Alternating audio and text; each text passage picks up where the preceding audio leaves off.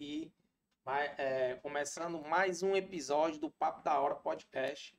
Eu sou o Jones da Hora, um, do, um dos hosts, e no programa de hoje vamos entender o porquê começamos a fazer tantas coisas e não terminamos.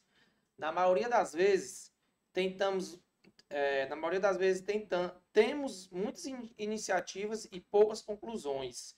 E por que tantas coisas ficam pelo caminho ou sem nem sequer começamos? Iniciamos, né? É verdade. Isso já foi uma pergunta, não, né? Não, Essa foi uma introdução, né? Ah, Lembrando que esse podcast, galera, é 100% educacional. O intuito aqui é, é você tirar alguma sacada para aplicar na sua vida ou no seu negócio. Show de bola. Fala pessoal, tudo bom? Meu nome é Wesley Pimentel, sou host e rosto desse podcast. É, eu fraco. Host e rosto. Exato. E aí eu vou trazer alguns avisos aqui para você. O primeiro deles é se inscreva no nosso canal, certo? Não deixe de se inscrever no nosso canal. Isso é uma, é uma contribuição sua com a gente, assim como a gente vai levar muito conteúdo interessante para você hoje. Deixe seu like, compartilhe esse vídeo com pessoas que você sabe que precisa assistir esse vídeo. Hoje a gente vai trocar uma ideia aqui sobre o porquê as pessoas não fazem o que deveriam fazer. Em que sentido? Na família, trabalho, enfim. Claro que não vai ser só isso, a gente vai conhecer o nosso convidado, a história dele, como ele chegou até aqui, mas vai é, percorrer mais ou menos por isso. Outro aviso, o nosso Instagram. Para você que só nos ouve nas plataformas de áudio, nosso Instagram é arroba papo da hora PDC. Arroba papo da hora PDC. Então vai lá, é, nos segue no Instagram, tá bom? Amanhã, às 12 horas, esse áudio estará disponível nas plataformas digitais. Spotify, Apple Podcast e Google Podcast. Então amanhã, às 12 horas, Spotify, Apple Podcast e Google Podcast, tá bom? Então vamos lá pro patrocinador dessa noite. Lembrando que os links estão aí embaixo, então. Boa. Boa. É, o nosso patrocinador de hoje é o nosso parceiro Impressões da Hora. Então a gente está mais uma vez com Impressões da Hora patrocinando esse episódio. E aí, aqui na Impressões da Hora, a gente costuma dizer que a gente realiza sonhos. Então, se você precisa de uma fachada para sua empresa, como você precisa de um adesivo para sua vitrine, para o seu quarto, para sua sala, papel de parede, placas, banners, adesivo, totens, placa de LED, tudo é na Impressões da Hora. Não tem como procurar e o porquê procurar outra. Impressões da Hora, realizando o sonho. Aqui na tela você está vendo o QR Code para o contato, você está vendo aqui do meu lado direito também algum serviço. Então, bate um print da tela agora. Se você está assistindo na televisão, bate uma foto para depois, quando terminar esse episódio, você ir lá e seguir a Impressões da Hora. E eu acho que é por isso, eu acho que é só isso. E agora vamos de Johnny, vamos apresentar o nosso convidado desta noite, que não é segredo para ninguém, já estava na imagem, mas está contigo. Avisos dados. E agora, ao vivo e a cores, nada mais do que ele, nosso querido amigo, mentor, né? Não posso deixar de, de elogiar como nosso mentor, e nosso convidado de hoje é Rondinelli Palhares. Ele é simplesmente diretor do Instituto Academia de Mudanças, há 10 anos atuando na contribuição da intencionalidade, seja intencional, de milhares de pessoas, há 25 anos liderando e equipando pessoas, formado em coach nas Febracis e Sociedade Brasileira de Coach, de coach, de coach especialista em psicologia positiva, casado com a Denise, pai da Liz e da Zoe, pastor da Igreja Videira. Um salve de palmas para o nosso Rondinelli Palhares. Que currículo! Que currículo, meu amigo, que currículo. Bom, Rondinelli, seja bem-vindo no nosso Papo da Hora. É um prazer tê-lo aqui né? A, a, galera tá te esperando já faz algum tempo. A gente tentou uma agenda aí, mas por motivos de força maiores não foi possível. Verdade. Mas deu certo. E agora a palavra tá contigo. Cumprimenta a tua galera que está assistindo e a nossa também, o nosso público. Rondinelli Palhares. Beleza, Johnny Wesley, muito boa noite. Boa noite para você. Boa noite agora, né? Boa noite, bom dia ou boa tarde, dependendo da hora que você estiver assistindo depois. Boa noite para vocês que estão aqui. Estou muito honrado de estar aqui. Estou me sentindo muito bem, muito bem acolhido. Espero contribuir em algo para a vida de vocês, para a vida de vocês. algo prático, como o Johnny colocou aqui, que é o escopo do Papo da Hora, é levar algo que você aplique para a sua vida, para o seu negócio. Então, esse é o meu objetivo de estar aqui. Muito obrigado pela oportunidade. Perfeito. É, a honra é nossa, né? A gente, em todos os episódios, a gente está falando isso no bastidores, eu vou falar agora novamente, em todos os episódios, desde o início do projeto, a gente citou a Academia de Mudança, citou teu nome e hoje a galera está conhecendo realmente quem é o Rondinelli Palhares. Vai conhecer, na verdade, quem não conhece ainda. Quem é Rondinelli Palhares, o que é a Academia de Mudança, o que é que fazemos lá e o que acontece em Vegas, fica em Vegas. A gente vai dar só um spoilerzinho É, aqui é, de como é que funciona. Bom, para a gente iniciar o papo de hoje, eu te conheço como treinador de pessoas, é meu pastor, te conheço de outros lugares, treinando, cuidando, inspirando pessoas. Mas eu acredito e eu tenho certeza pela história que eu conheço da tua vida que nem sempre foi assim. E aí eu queria entender um pouco de onde começou, quem é o Rondinelli Palhares antes de ser esse treinador, esse mestre especialista em intencionalidade que todos nós conhecemos. Como foi que começou essa história? De onde foi que tu veio? Vamos aqui situar a galera quem é o Rondinelli Palhares. Eu, eu era um camarada completamente sem propósito na vida. Completamente sem propósito, vivendo constantemente de propósito em propósito dos outros. Até, honestamente, até 30 anos de idade, eu não tinha propósito definido na minha vida. E eu explico para vocês. Eu nasci normal, com 12, 13 anos eu comecei a jogar futebol, pensei que eu ia ser jogador de futebol. Aí quebrei meu fêmur em dois pedaços. Passei quatro meses sem andar. Aí quando eu voltei a andar, tinha uma platina, fiquei com receio de jogar futebol. Então eu não ia ser um jogador de futebol. Fui jogar basquete, que não tinha impacto nos membros inferiores.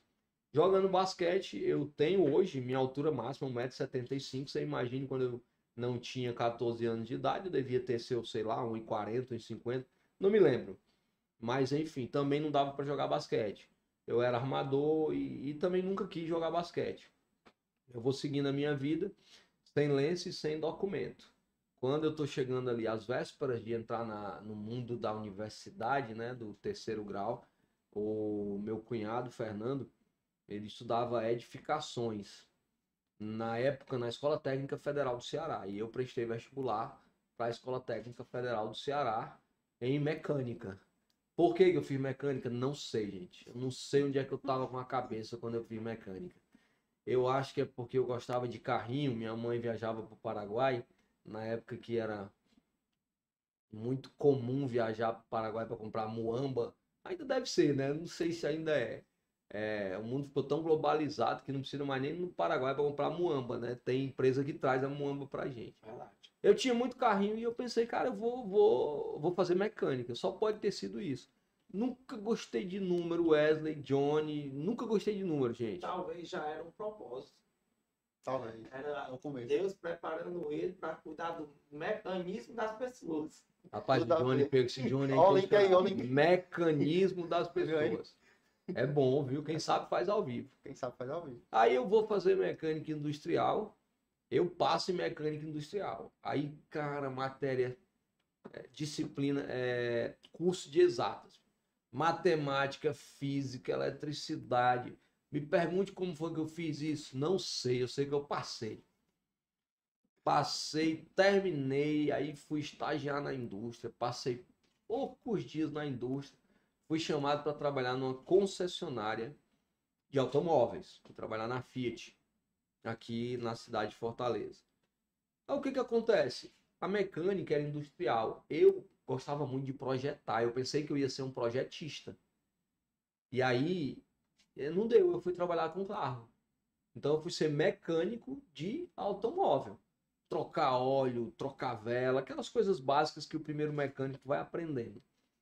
Desmontar as coisas ali do, do sistema mecânico do veículo. E aí eu, eu conversava muito bem, eu sempre falei muito bem. E um cara, um cliente, é, Marcelo, o nome dele, eu nunca me esqueci do rosto dele e nem do nome. Ele chegou para mim e disse assim: Cara, você fala muito bem, você deveria ou dar palestra ou ser advogado. Aquilo foi plantado na minha vida eu acredito que em 2005, 2006, não me lembro muito bem. Tá? Eu perdi o ano aqui, também não vou fazer conta essa hora. Eu sei que poucos dias depois, eu acredito que esse cara falou pro gerente que eu me comunicava bem, o gerente me chamou e disse: "Cara, eu vou te colocar no atendimento".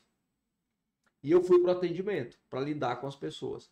Lidando com as pessoas, eu passei a lidar com funcionários de seguradora, com auditores de seguradora, coordenadores, supervisores. E esses caras também viram que eu me comunicava bem. Aí me chamaram para ir para a seguradora. Por que, que eu estou contando essa história? Porque eu não tinha propósito. Você percebe que eu vou indo de um canto para outro circunstancialmente. Eu não estava escolhendo o que ia fazer, as pessoas escolhiam o que eu ia fazer. E aí eu vou trabalhar nessa seguradora. Enquanto eu estava trabalhando na seguradora, alguns anos depois do início de trabalhar na seguradora, eu resolvi fazer direito. Lembra do tapinha nas costas? Sim. Ah, você devia ser um advogado ou um comunicador. Eu fui fazer direito.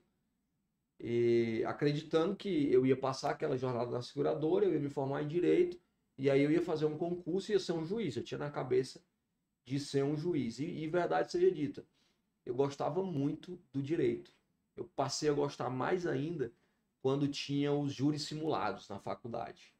E aí, júris simulados, às vezes eu era promotor, às vezes eu era advogado de defesa e eu me apaixonei por aquele negócio, sabe? Desafiar as pessoas, querer provar quem tá certo, quem tá errado. E aí foi. Só que oito, quase nove anos trabalhando nessa seguradora, eu fui demitido. Fazia pouco tempo que eu tinha começado a faculdade. E aí, nessa demissão, agora eu, eu voltei aqui um pouquinho no tempo, né? A história lá da, do IFCE não, não foi em 2005, foi em 1998. 1998.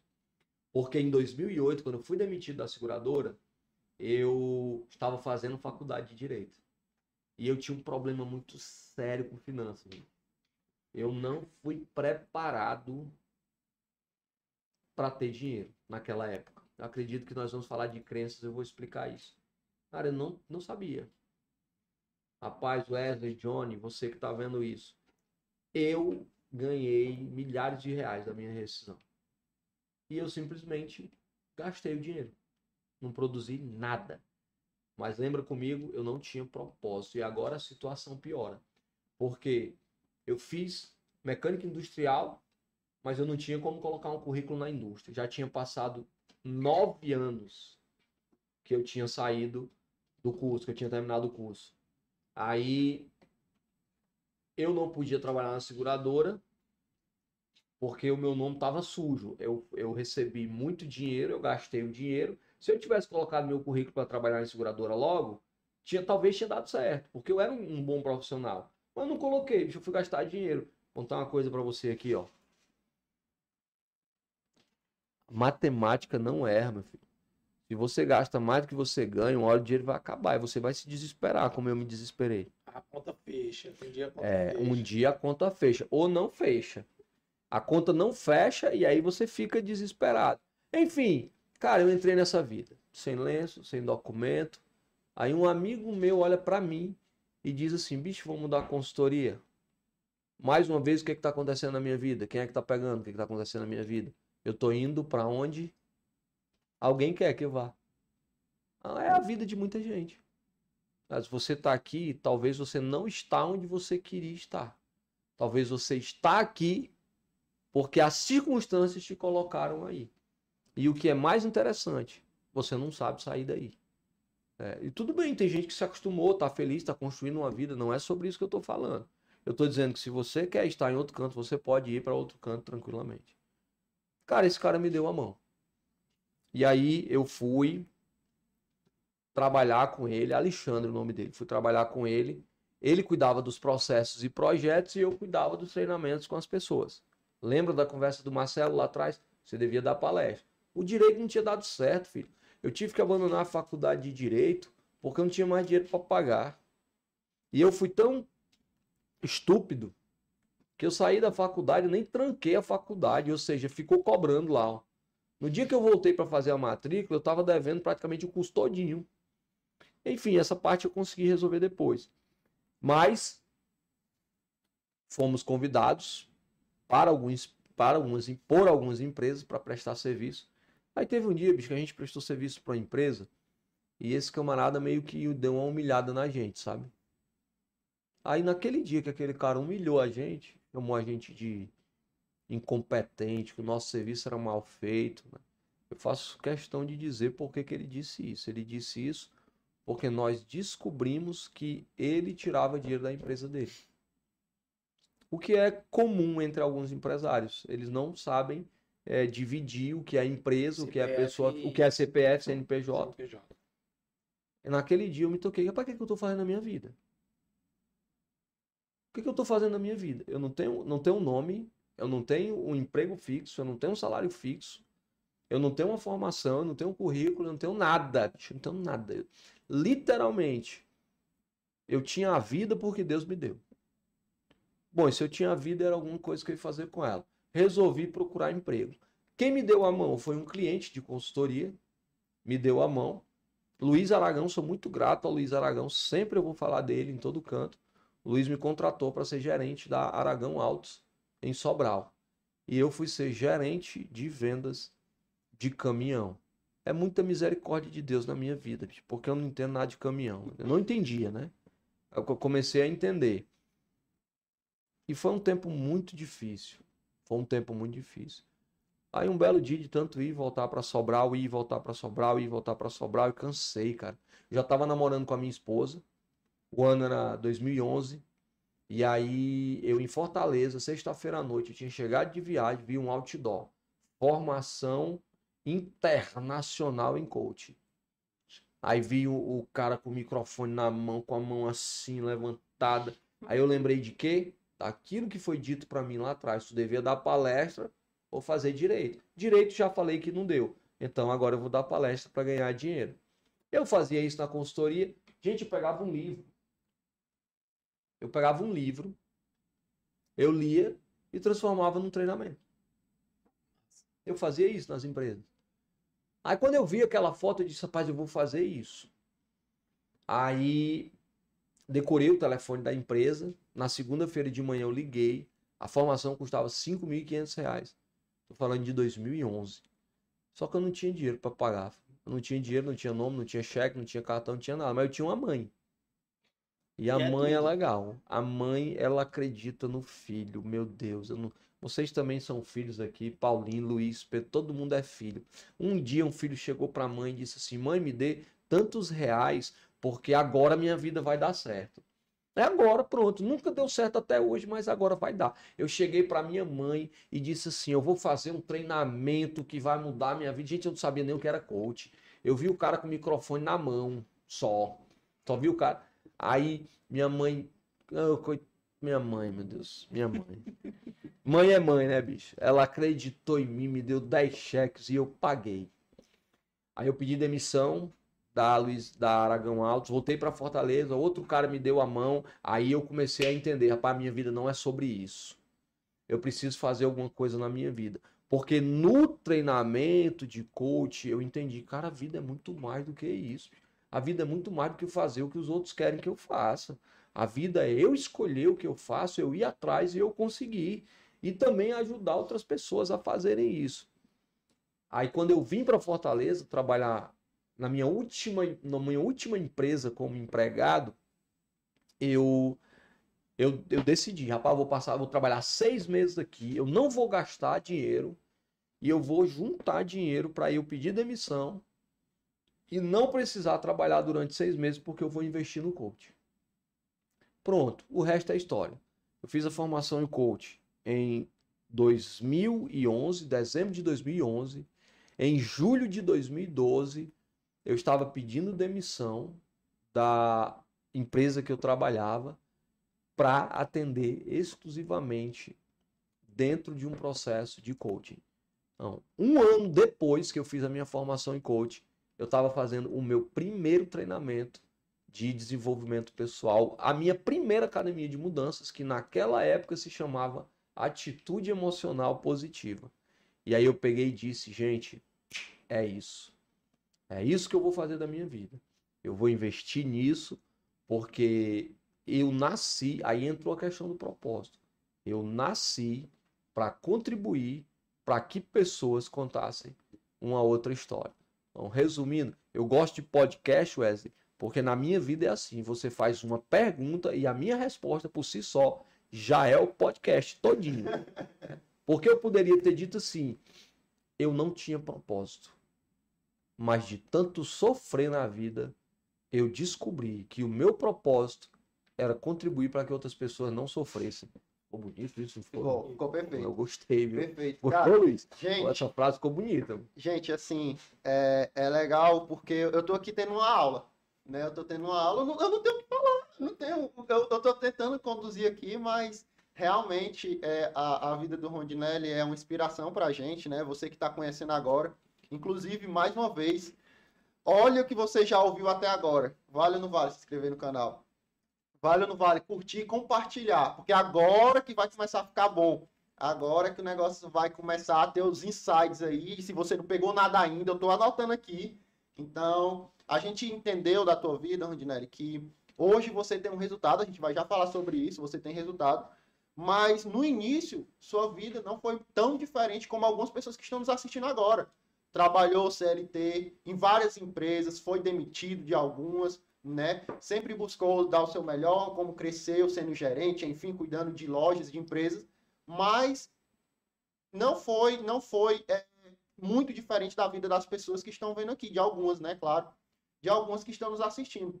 Isso prova que quando a gente quer, a gente, na verdade, não, não queria tanto, né? No começo foi meio que se encaixando e aí conseguiu achar o teu propósito, mas que nunca desistiu. Primeiro ponto é isso. Porque quando foi demitido, quando trocou de carreira, quando fez uma faculdade e não trancou, trancou a outra, é, poderia ter desistido por aí, poderia ter parado, né? Mas não desistiu, continuou insistindo, até que um dia achou teu propósito. A partir de agora, a gente vai entrar numa segunda fase da tua vida, na segunda fase que eu digo assim, foram vários, mas se a gente for colocar marcos aqui, né? É, a partir de que momento Rondinelli passou a viver uma. ensinar sobre intencionalidade? Como foi isso? Uma pergunta que eu fiz para o Nazareno, e aí eu queria te fazer também, porque para mim isso faz muito sentido, eu vejo as pessoas com isso. É o preconceito com a palavra coach, né? O preconceito. Ah, vamos ali para um evento, o que é que vai ter lá? Não, ele é um coach, ele vai treinar, ensinar a gente, as pessoas falam assim, vixe, Tá vendo? Ela vai celebrar. Entendeu? Pessoas próximas da E gente. principalmente porque, além dele ser um coach, ele é um pastor. E aí, quem não sabe diferenciar acaba, né? Mas eu, eu levo muito pro lado de quê? Pessoas próximas minhas falaram isso. O, o que foi aquele evento que tu foi? Como foi lá? Entendeu? E aí, quando eu falava, não, treinamento de um cara e tal, ele é um coach de vida, enfim. Quando eu tentava explicar, as pessoas já, ah, não por conta da palavra coach. Explica pro pessoal que tá em casa que não sabe o benefício disso. Porque, cara, mudou nossas vidas. Eu tava pensando no que falar hoje, no que comentar. E aí, se isso daqui tá acontecendo, se isso daqui que tu tá vendo que tá acontecendo, foi depois da Academia de Mudanças que mudou a minha vida. O Johnny pode falar por ele, mas mudou a minha vida a Academia de Mudanças. Né? E aí, quando a gente abriu a caixinha de perguntas também no Instagram, várias pessoas falaram isso. Fala pra ele que ele é o boys, ele mudou minha vida, a Academia de Mudanças mudou minha vida. Então, é, se você tá vendo isso acontecendo, é porque lá eu aprendi que eu não devia desistir. Sim. Lá eu aprendi que eu devia começar. Eu lembro de uma pergunta da primeira academia de mudança que eu fiz. Rondinelli, eu sou muito analítico. Eu vejo o mercado e o mercado não se mostra tão favorável para a gente abrir algum negócio. Eu devo fazer isso ou devo paralisar? Porque eu não devo ser bobo também de só arriscar. Eu tenho que olhar para os fatos. Aí você me deu um insight, me ensinou a continuar, insistir aí. E muita coisa na minha vida mudou através disso. Então a gente vai entrar agora nessa, nessa etapa, nessa fase de, de intencionalidade, de instrução de pessoas. E aí, durante essa tua fala, eu peço até desculpa quem está em casa, mas eu vou precisar interromper alguns momentos, que é justamente para a gente conseguir tirar as chaves, tirar os insights, porque durante uma história tem gente que não tem ainda aquele, aquela pegada de opa, isso daí pode mudar minha vida. Opa, isso daí eu posso aplicar aqui, isso daqui. Então, eu vou fazer esse papel da pessoa que está em casa, que é leiga, que não entende. Então, eu vou fingir que eu não sei de nada e vou. Deixa eu te fazer uma pergunta. Deixa eu interromper esse momento. Então, vai rolar isso aqui agora, porque é necessário. Porque, da mesma forma que a gente tem um público em casa de pessoas que, que têm autoconhecimento, que entendem o que a gente está falando, tem pessoas também que não entendem tanto, que estão chegando agora, que estão vendo isso, esse movimento agora de intencionalidade, de evolução, de, De desenvolvimento crença. pessoal, de crença que a gente vai falar. Então eu vou fazer esse papel, tá? Eu sou o cara que está em casa. Eu vou ficar aqui tendo essa aula, mas em alguns momentos eu vou te interromper para a gente fazer isso. E aí a pergunta para a gente continuar é: como foi o começo? Foi fácil? Tu fez uma postagem no Instagram, estou fazendo o curso, muita gente veio se inscrever, teu Instagram bombou na primeira semana. Como é isso? Conta pra gente, porque a gente está numa levada, e aí, claro que linkando com o coach lá que eu perguntei no início, são duas perguntas, agora três. Porque a gente está numa pegada de pessoas querem ensinar muito, grava um vídeo, a pessoa fala, ó, é coach. Tá É. querendo ensinar o quê? Qual é o resultado dele? Então faz um link nisso daí pra gente, explica, no começo foi fácil, não foi. Como é isso? Primeiro, o que é coaching? Coaching é um processo que vai te levar a qualquer lugar desde que você queira ir. Isso não é um conceito técnico científico, mas é o que é o coaching. O coaching ele vai te levar a qualquer lugar desde que você queira ir. É uma ajuda, eu posso dizer, é uma ajuda meio que forçada. E lhe ajuda a lhe proporcionar resultados que você acha que você não tem. Eu não diria forçada, Johnny. Eu diria que há uma ajuda através de uma prestação de contas. É, alguns conceitos técnicos, técnico, técnicos científicos do coach vão dizer que o coach é uma alavanca. Isso existe. Então, o coach é uma alavanca que te ajuda a suspender um peso, é, metaforicamente, esse peso, é, levantar esse peso é uma vitória que você vai conseguir. Então, quem tem raiva de coaching, cara, é porque não conhece o coaching, de verdade. Aliás, alguns fatores que levam a pessoa a ter preconceito com o coaching. O primeiro, a falta de conhecimento. Você pode prestar atenção que muitas vezes nós não gostamos de coisas simplesmente porque nós não conhecemos. Eu tenho certeza que vocês ou vocês alguma vez deduziu que não gostava de comer alguma coisa sem provar.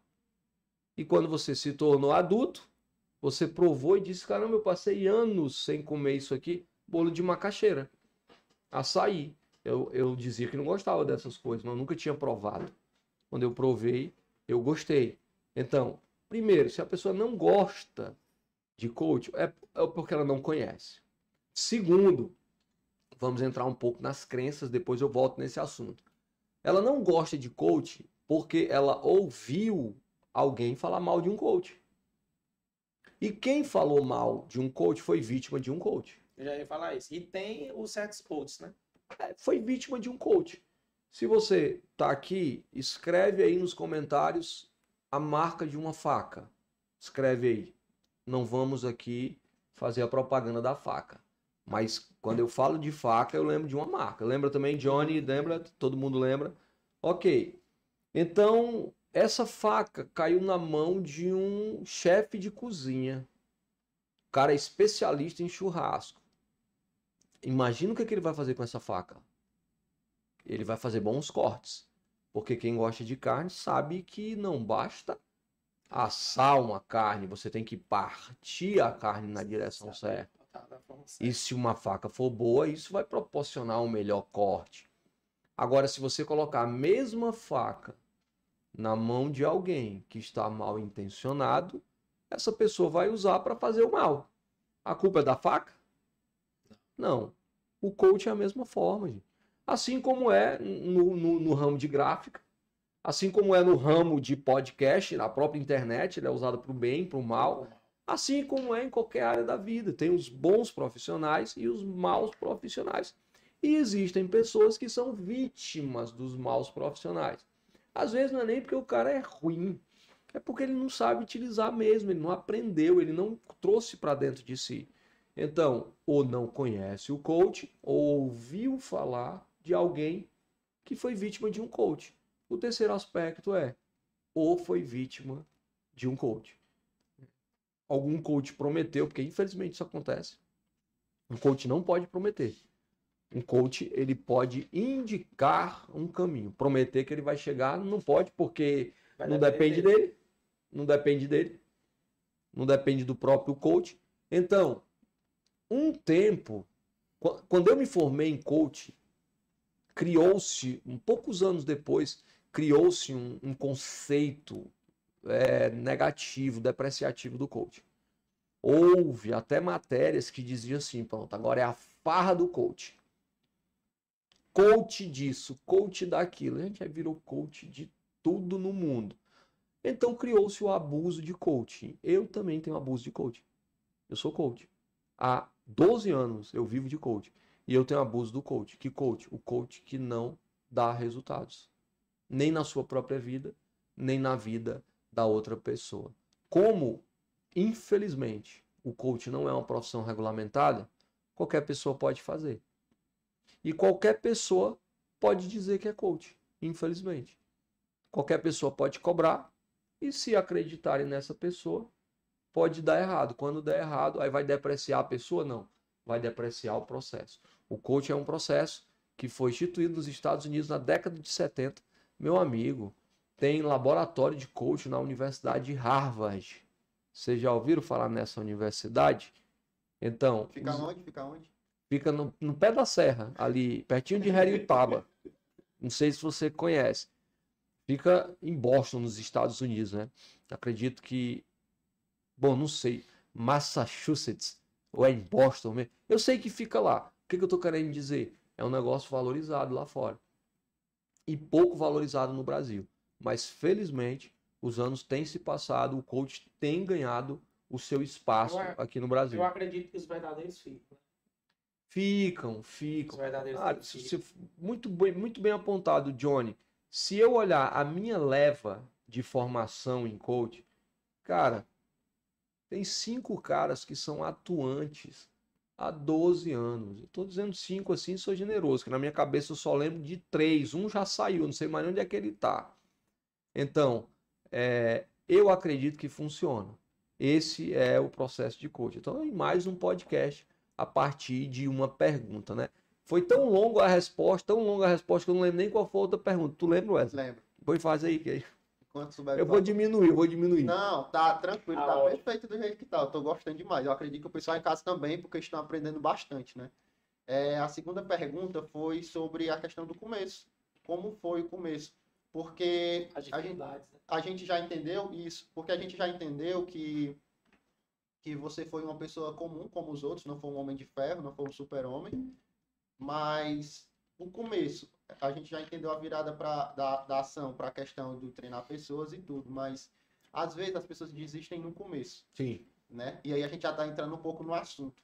As pessoas às vezes desistem no começo porque vê a barreira de entrada alta, tem muito coach, né? No caso aí do começo do coach, ah, vou treinar pessoas com qual é o meu resultado. Esses dias eu me vou peguei. Esses dias eu me peguei perguntando sobre isso. É, eu gosto também de compartilhar conhecimento com a galera, mas o que é que eu posso compartilhar da minha vida que eu tenho um resultado que não vai ter esse preconceito de acho que tem resultado nisso e eu achei uma parada então já estou começando a, a, divulgar bem isso então assim no começo como foi o teu começo foi fácil postou lá já bombou é, um ano, dois anos, como foi esse começo aí? Porque o pessoal tem que entender que é persistência. E aí já tô dando uma chave aqui. Mas conta aí como foi esse começo. É, o difícil do começo é começar. Já é uma grande barreira. Por quê? Justamente porque olha para o mercado e hoje, hoje, quando eu comecei não era tão assim. Hoje é ainda mais difícil começar porque as pessoas olham para o mercado e elas se veem comparando com quem já é grande. E aí isso limita a pessoa. Ninguém começou grande. A pessoa ignora o começo daquela pessoa. O, o principal desafio do começo é começar. Inclusive, hoje na Mente Mestra, a atividade, a prática intencional proposta foi comece do jeito que está. O que é Mente Mestra, para quem não sabe? Mente Mestra é um projeto que eu tenho anual de mentoria baseado em leituras e práticas intencionais reuniões constantes, sessões de coaching, eventos constantes, treinamentos constantes. E aí hoje, né, esse dia 23 de maio, o dia que nós estamos gravando aqui, é, foi um dia de falar, fazer justamente isso, para dar o primeiro passo. Eu dei o meu primeiro passo. Eu não estava vendo a ponte.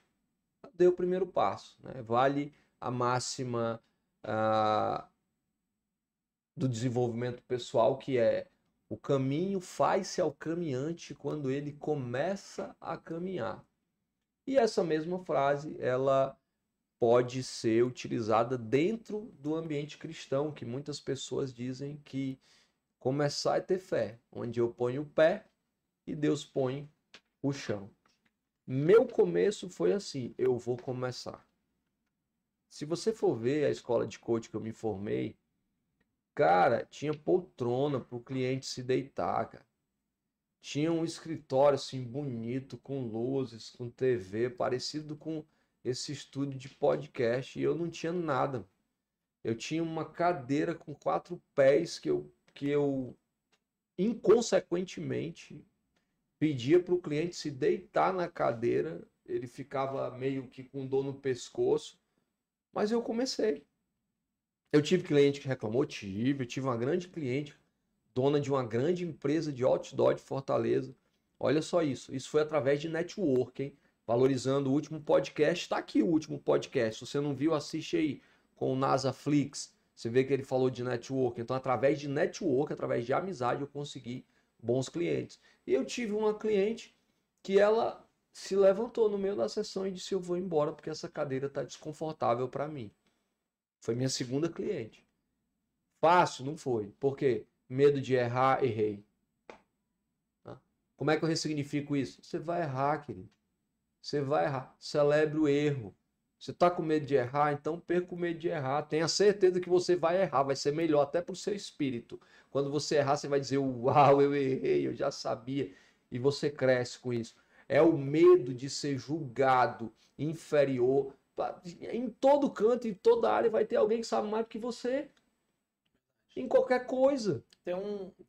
Só interrompendo aqui. Tem um ditadozinho, eu costumo dizer, na, na empresa. E ninguém é melhor que ninguém.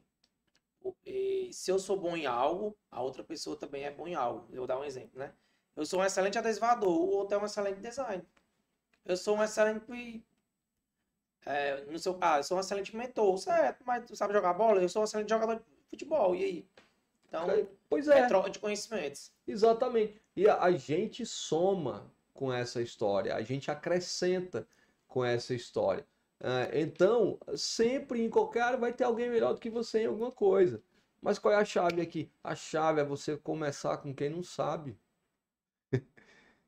Também sempre vai ter alguém que sabe menos do que você. E às vezes o menos pode se tornar mais. Vai! E, e, isso é humildade. Eu posso aprender contigo, tu pode aprender comigo, eu posso aprender contigo. O que, que a gente está fazendo aqui? Gente, quem está fazendo os cortes das câmeras aqui é o Luiz. Eu, eu cheguei pro Luiz e disse assim, cara, me ensina a fazer isso. Certo? Porque ele sabe mais do que eu. Então, o nome disso é, é humildade. Então esquece esse negócio. As pessoas não querem começar porque estão com medo de errar. Já falei. Erra, vai para cima. As pessoas não querem começar porque acham que alguém sabe mais. Sabe, alguém sabe mais. Mas você está falando para quem sabe menos. Quem vai consumir de você é quem sabe menos. Isso você vai construindo. Então, cara, Desistir, eu queria todo dia. Desistir, eu queria todo dia. Era uma, uma das perguntas que eu queria te fazer. É, se você sentiu muita vontade de desistir no início e hoje, se ainda sente vontade de desistir. Certo. É, no início senti demais. É, você imagina, você está aqui com uma pessoa que ela é uma referência no mercado de, de divulgação no Ceará. E a pessoa se levanta no meio da sessão, sai disso. Não, isso aqui não é para mim, não. É, isso é alguma coisa que eu estou me lembrando. Né? E, infelizmente, a mente humana é preparada para lembrar daquilo que fere, aquilo que é ruim. Naquele dia eu pensei em desistir. Várias vezes eu pensei em desistir. Por vários motivos eu pensei. Cara, eu tinha vergonha de, às vezes, de do processo de atendimento, né? Porque eu não tinha minha sala. E aí tu queria fazer um atendimento comigo. Então eu não tinha como te dizer a hora que eu atendia.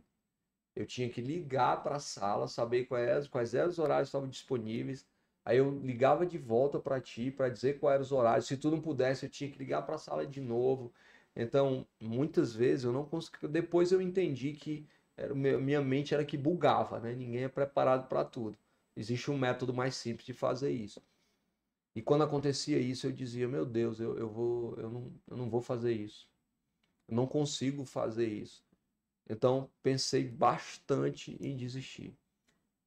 Hoje, eu penso em desistir? Cara, não penso. Mas a gente vai chegar já já lá. Certo. Já já a gente vai chegar. fazer uma outra pergunta em cima dela. Já já a gente vai chegar lá. Segura, anota a tua pergunta aí.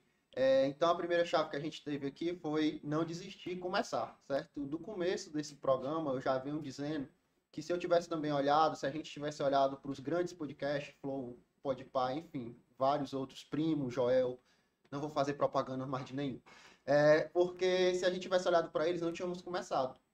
Pois a gente é. não tinha feito nada. Mas aí o Johnny sempre instigando, vamos fazer com o que a gente pode fazer no momento, e aí a gente vai crescendo, evoluindo, melhorando o processo. E o nome disso é melhoria contínua. Faz primeira versão e vai entregando outras versões. Até mesmo porque eu acho que eu sou um- uma prova viva e um resultado disso. É a minha empresa, eu comecei do nada. Pois é. Pequenininha, fundida e tal. Então, hoje, é, graças a Deus, a gente, a gente é uma empresa completa. E estou muito satisfeito com a empresa e com os colaboradores que a gente tem hoje. E eu acho que tudo isso vem no, no progredir todo dia. No que eu falo. Ser melhor 1% todo dia. Faça o melhor que você pode. E aí, automaticamente, as coisas vão se encaixando. É difícil? Eu perguntei, né? Se ele tinha vontade de desistir. E todo dia, às vezes, você tem vontade de desistir. É difícil. Mas se tá difícil hoje, imagina antes. É, eu tive um pensamento que agora que é só muda a fase, mas a vontade de desistir. É a mesma. Porque E é aí- outro problema, E eu a costumo fase. é dizer problema. justamente isso, sabe? No início, você tinha menos problema. Hoje eu tenho muito mais problema. É. Só que hoje você tem a, a, a maturidade e o conhecimento para tornar para contornar aquele problema mais rápido. Então você já sabe a solução, se não sabe, já sabe quem é recorrer para resolver o problema. Então hoje a acessibilidade de você resolver é muito rápido. E aí, ah, beleza, deu problema. E aí? É. Então a É. vontade de, de- de desistir vai diminuindo. E é essa. Uma hora pra outra é uma bomba, mas. Eu falo sobre isso agora ou não? Não, segura. Não. Ok, segura. ok. Não, ok. segurar. Porque é o processo para o pessoal entender o storytelling, que nem diz meu amigo Nasaflix. Isso. Então vamos lá. Eu anotei aqui, você que está em casa, anote isso também, é importante para você. A nossa intenção aqui, a nossa, a nossa ideia desse podcast é justamente isso. É trazer informações para ti, trazer sacadas, ideias que possam mudar a tua vida. E isso acontece nesse momento. Acontece num curso caro que você paga, numa mentoria, e acontece nesse tipo de conteúdo gratuito que a gente está levando. Sem dúvida. Entendeu? Então, vocês, para nos ajudarem nisso, não se esqueçam. Se inscrevam no canal, deixem um like, compartilhem esse vídeo. Eu vou falar isso várias vezes durante esse episódio, tá certo? Então, vamos lá. O Luiz está soltando ali os flyers. Ó. Então, vamos lá. Continuando a história. O, o segredo é começar. Não olhar para o maior, né? Olha, se tentar ali identificar o que é que eu posso começar, onde eu posso startar e entender que tem pessoas que sabem menos do que eu e que precisam de mim. Eu estou, no mínimo, ali no nível à, à, à frente por querer ensinar, por querer aprender todos os dias, né? Porque, apesar de eu querer ensinar, não significa dizer que eu sei tudo ou que eu não necessito mais de nada. Então, continua essa história pra gente. Qual foi a tua primeira ideia? O que foi que passou na tua cabeça? É, alguém te apoiou? A galera não estava do teu lado? Como foi isso? Porque assim, porque as pessoas não fazem o que deveriam fazer? Sempre eu vou tentar linkar com isso, né? É até um tema de um livro, inclusive, isso, né? É, e aí, porque as pessoas não fazem o que deveriam fazer? Aí questão emocional, questão de crença, questão de várias coisas que a gente vai falar. E em várias áreas da vida. Então começa a explanar um pouco pra gente sobre isso. É, tu poderia ter parado por conta disso. Tu poderia ter desistido por conta disso, mas não. Tu teve uma ideia de fazer algo, ou alguém te disse algo, e tu, opa, é por aí. Começa a esclarecer pra gente um pouco dessa tua, da, da tua carreira como treinador de pessoas. Começou na formação, mas como foi que acendeu isso? Faz pessoas. Só interrompendo aqui, mas faz pessoas entender. Eu acredito que tudo isso se resume à tomada de decisão. Tava Quando pensando a nisso. pessoa toma a tomada de decisão, o que vai motivá-la para continuar? É. Eu- me permita só colocar uma palavra no lugar, certo? Dois, três, três sapos estavam descendo uma corredeira em cima de uma vitória régia. Dois deles decidiram pular. Quantos sapos ficaram? Escreve aí. Três sapos desciam a corredeira em cima da vitória régia. Dois deles decidiram pular. Matemática básica. Quantos sapos ficaram? Vocês querem responder? Eu tô pensando aqui na resposta, mas eu quero deixar o É. pessoal que tá em casa. Matematicamente, Um, dois pularam, ficou um. não. É aí onde está a chave da, da questão. Dois decidiram pular, mas decidir é uma coisa, pular é outra coisa. Quando o Wesley estava falando, eu eu ia na resposta. Tudo começou quando eu resolvi fazer. Eu resolvi começar, eu resolvi. Eu vou dizer de novo, eu resolvi começar. Resolver, o que é resolver? É fazer. Então, se você tem um vazamento na torneira da sua casa, quando é que você resolve? É quando para de vazar. Então eu resolvi fazer. Lembro da frase: o caminho faz ao caminhante quando ele começa a caminhar. Permita espiritualizar isso. Deus, ele tem muita demanda, gente. Deus tem muita demanda. E ele tem entrega para todo mundo. Só que eu acredito que Deus, ele vai atender os pedidos de quem está fazendo alguma coisa. Pega o histórico bíblico. Deus não pegou ninguém que estava numa rede. Ah, estava deitado com a cabeça numa pedra. Deus chegou e disse: Vamos fazer alguma coisa. Não teve isso, não, meu amigo. Alguém estava fazendo alguma coisa. Pode e pode, pode pensar nisso. Então, presta atenção na minha trajetória. Primeiro, eu resolvi. Por que, que eu estou fazendo questão de dizer isso? Porque quando eu me posiciono, eu acredito que Deus se posiciona também. Deus diz assim: caramba, o Johnny se levantou, o Wesley se levantou, o Luiz, o Luiz se levantou, o Paulo se levantou, o Pedro se levantou, você que está aí se levantou. Então vamos lá, eu vou me levantar com ele. Seu carro deu prego no meio da rua. Você acha que é mais fácil alguém te ajudar se você descer para empurrar o carro ou se você ficar sentado no carro pedindo a Deus que alguém faça alguma coisa por você? Cara, você já ajudou alguém, você já foi ajudado por alguém. Então eu resolvi, cara, eu resolvi. Eu vou sair de Sobral, eu vou pagar esse treinamento, eu vou trabalhar seis meses, eu não vou gastar mais dinheiro com besteira e eu vou fazer isso. Cara, quando eu resolvi, aí vem os presentes de Deus na minha vida. Alguém vai dizer que foi sorte, para mim não, para mim foi Deus preparando a minha jornada. Eu atendi uma cliente chamada Ana Flávia Andreasa, que ela tinha um problema de relacionamento e ela queria se entender. E eu, eu não entendia de nada, eu tinha feito um processo de coaching, eu tinha uma estratégia que eu não tinha entendido direito também, mas que eu ia fazer, sabendo que eu ia errar.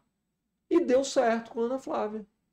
E a Ana Flávia era dona de uma empresa, uma grande empresa de Fortaleza, inclusive. Lembra da história do network? Quem me apresentou a Ana Flávia? Um amigo meu. Um amigo meu me conhecia, acreditou em mim, acreditou no meu processo. Inclusive, deixa eu te dizer, valorize seus amigos, né? pare de pedir desconto. Os caras estão começando agora. Segue, curte, compartilha e ajuda. Porque lá na frente essa pessoa vai ser grande. E ela vai lembrar que lá atrás você ajudou. Eh, Já viu isso? Desculpa eu ter aberto esse parênteses. Mas, é Mas o, o, o amigo começa, aí você quer se aproveitar dele. O Johnny começou. O Johnny começou com, com a gráfica. Aí alguém chega, Johnny, tu pode fazer aí não sei o que para mim. Aí o Johnny, posso. Aí tem o orçamento, tem custo, tem isso. né? No começo tu trabalhava só, pelo que eu entendi. Era eu, empresa. Eu, empresa SA, né? Aí você, tra- aí o cara pega, acha caro, fica com raiva porque tu sendo amigo dele não deu desconto, aí vai pagar outro cara mais caro. Muitas vezes é dessa forma. Ah, caramba. Gra- Grave isso aí. Um dia você vai ver onde é que nós estaremos. Eu vou me incluir aqui porque nós temos um caminho maior para chegar. E aí, com essa história de ter amigos, o cara acreditou em mim e me mandou essa cliente, Ana Flávia Andreas. Quando deu certo, milagre de Deus. Obrigado, Jesus. Ela disse: Eu quero levar o processo para minha empresa. Quantos funcionários você tem? Quase 80. Aí ela perguntou: Você tem um treinamento para dar para minha empresa? E a minha resposta foi: Tenho. E eu tinha? Não. Não tinha nem a pau, mas eu disse eu tenho quando é o treinamento final do ano. Porque não porque final de ano é bom, o pessoal tá naquele clima de mudança. Isso ela falou comigo em agosto, setembro, sei lá, setembro. Eu disse eu tenho um treinamento. Eu não tinha um treinamento, mas eu tinha livro. E eu tinha feito outros treinamentos. Quando eu comecei a, a treinar, eu comecei a investir na minha capacitação. E eu fiz esse treinamento. Lá eu vi que deu certo. Como foi que deu certo? Eu vi o resultado das pessoas. Eu vi o semblante das pessoas mudar. Eu vi pessoas tomarem decisões. E aí eu entendi. Eu continuar trilhando esse caminho, Deus vai continuar se mobilizando em meu favor. Deus ele vai fazer alguma coisa por quem está fazendo alguma coisa. Tudo bem. É, eu costumo dizer muito isso, né? Faça tudo o que for possível. Deixe o impossível para Deus. Então vem comigo. Eu resolvi começar. Eu comecei e aí eu tive uma pessoa que me deu a mão. Porque quando ela me colocou diante da empresa dela, eu tive a oportunidade de dar o meu primeiro treinamento. Eu acertei tudo? Não, gente. Eu errei pra caramba. Mas eu celebrei os acertos e eu fui mudando de rota, fui corrigindo a rota diversas vezes nesse caminho. Voltando à resposta, pensei em desistir, pensei em desistir porque clientes pediram dinheiro de volta, porque eu acabei ofendendo clientes, num universo de 70, 80 pessoas, não, consigo falar tudo que todo mundo quer.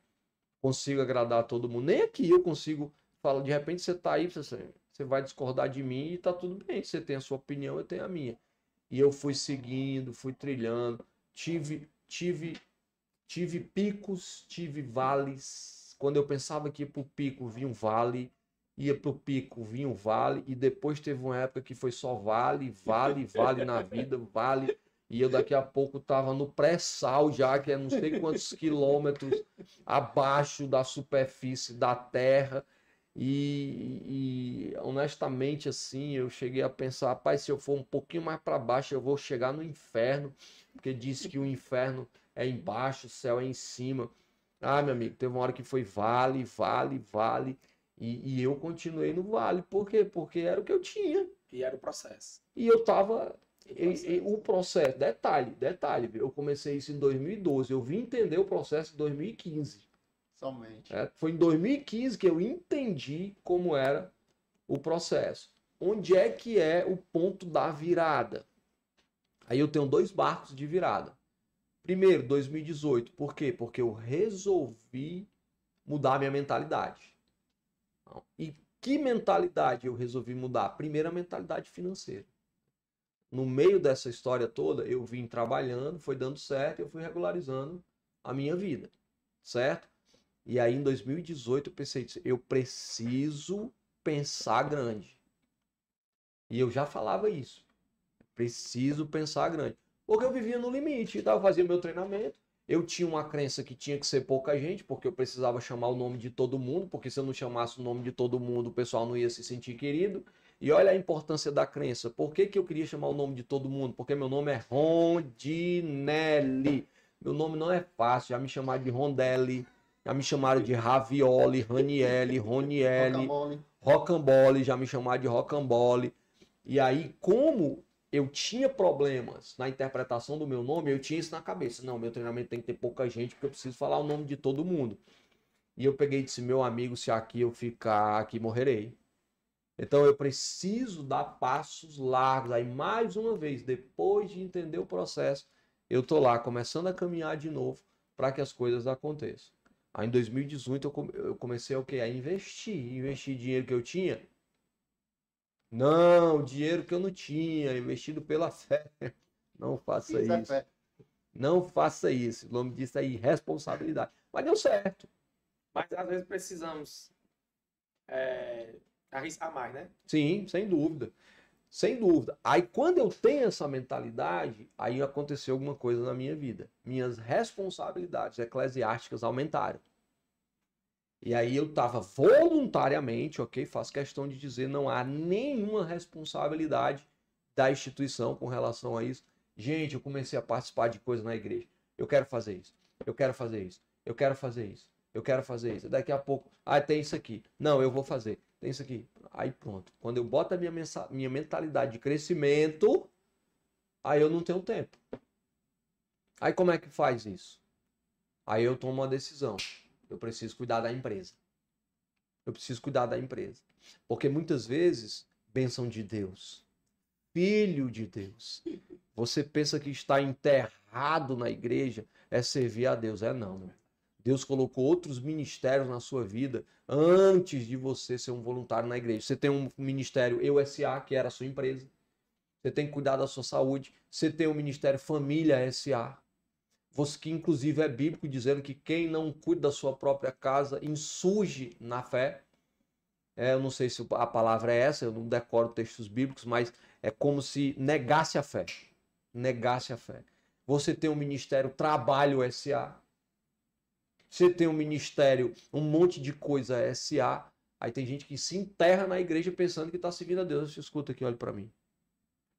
Se você serve a Deus e compromete seu trabalho, sua saúde, sua família, você não está servindo a Deus, você está servindo a alguém. Descubra quem é esse alguém e entenda que você não precisa dar satisfação para essa pessoa. Eu vou desistir disso aqui. Aí, em 2019, eu me enterro dentro da empresa. Aí a coisa começa a dar certo. Mas sabe quando foi que deu certo mesmo? Segundo ponto de virada: pandemia. Pandemia. 2020, março de 2020. Lembra, de 2018 eu mudo minha mentalidade. 2019, a gente está falando um dia desse, eu estava no processo. Né?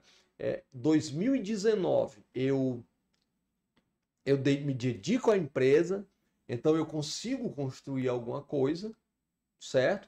Tive, devo validar aqui a contribuição de algumas pessoas nesse processo, com estratégias comerciais, etc, etc. Consegui construir, estruturar uma empresa com videomaker, com editor de vídeo, com design e tudo. Aí chega a pandemia. Quando a pandemia chega, então eu tô relativamente bem. Só que, meu amigo, passa um mês, passa dois meses, passa três meses, e eu trabalho com quem? Com pessoas. Com pessoas. E as pessoas não podiam sair de casa. E aí tem que fazer o quê? Live. E eu vou falar uma coisa para você, meu amigo.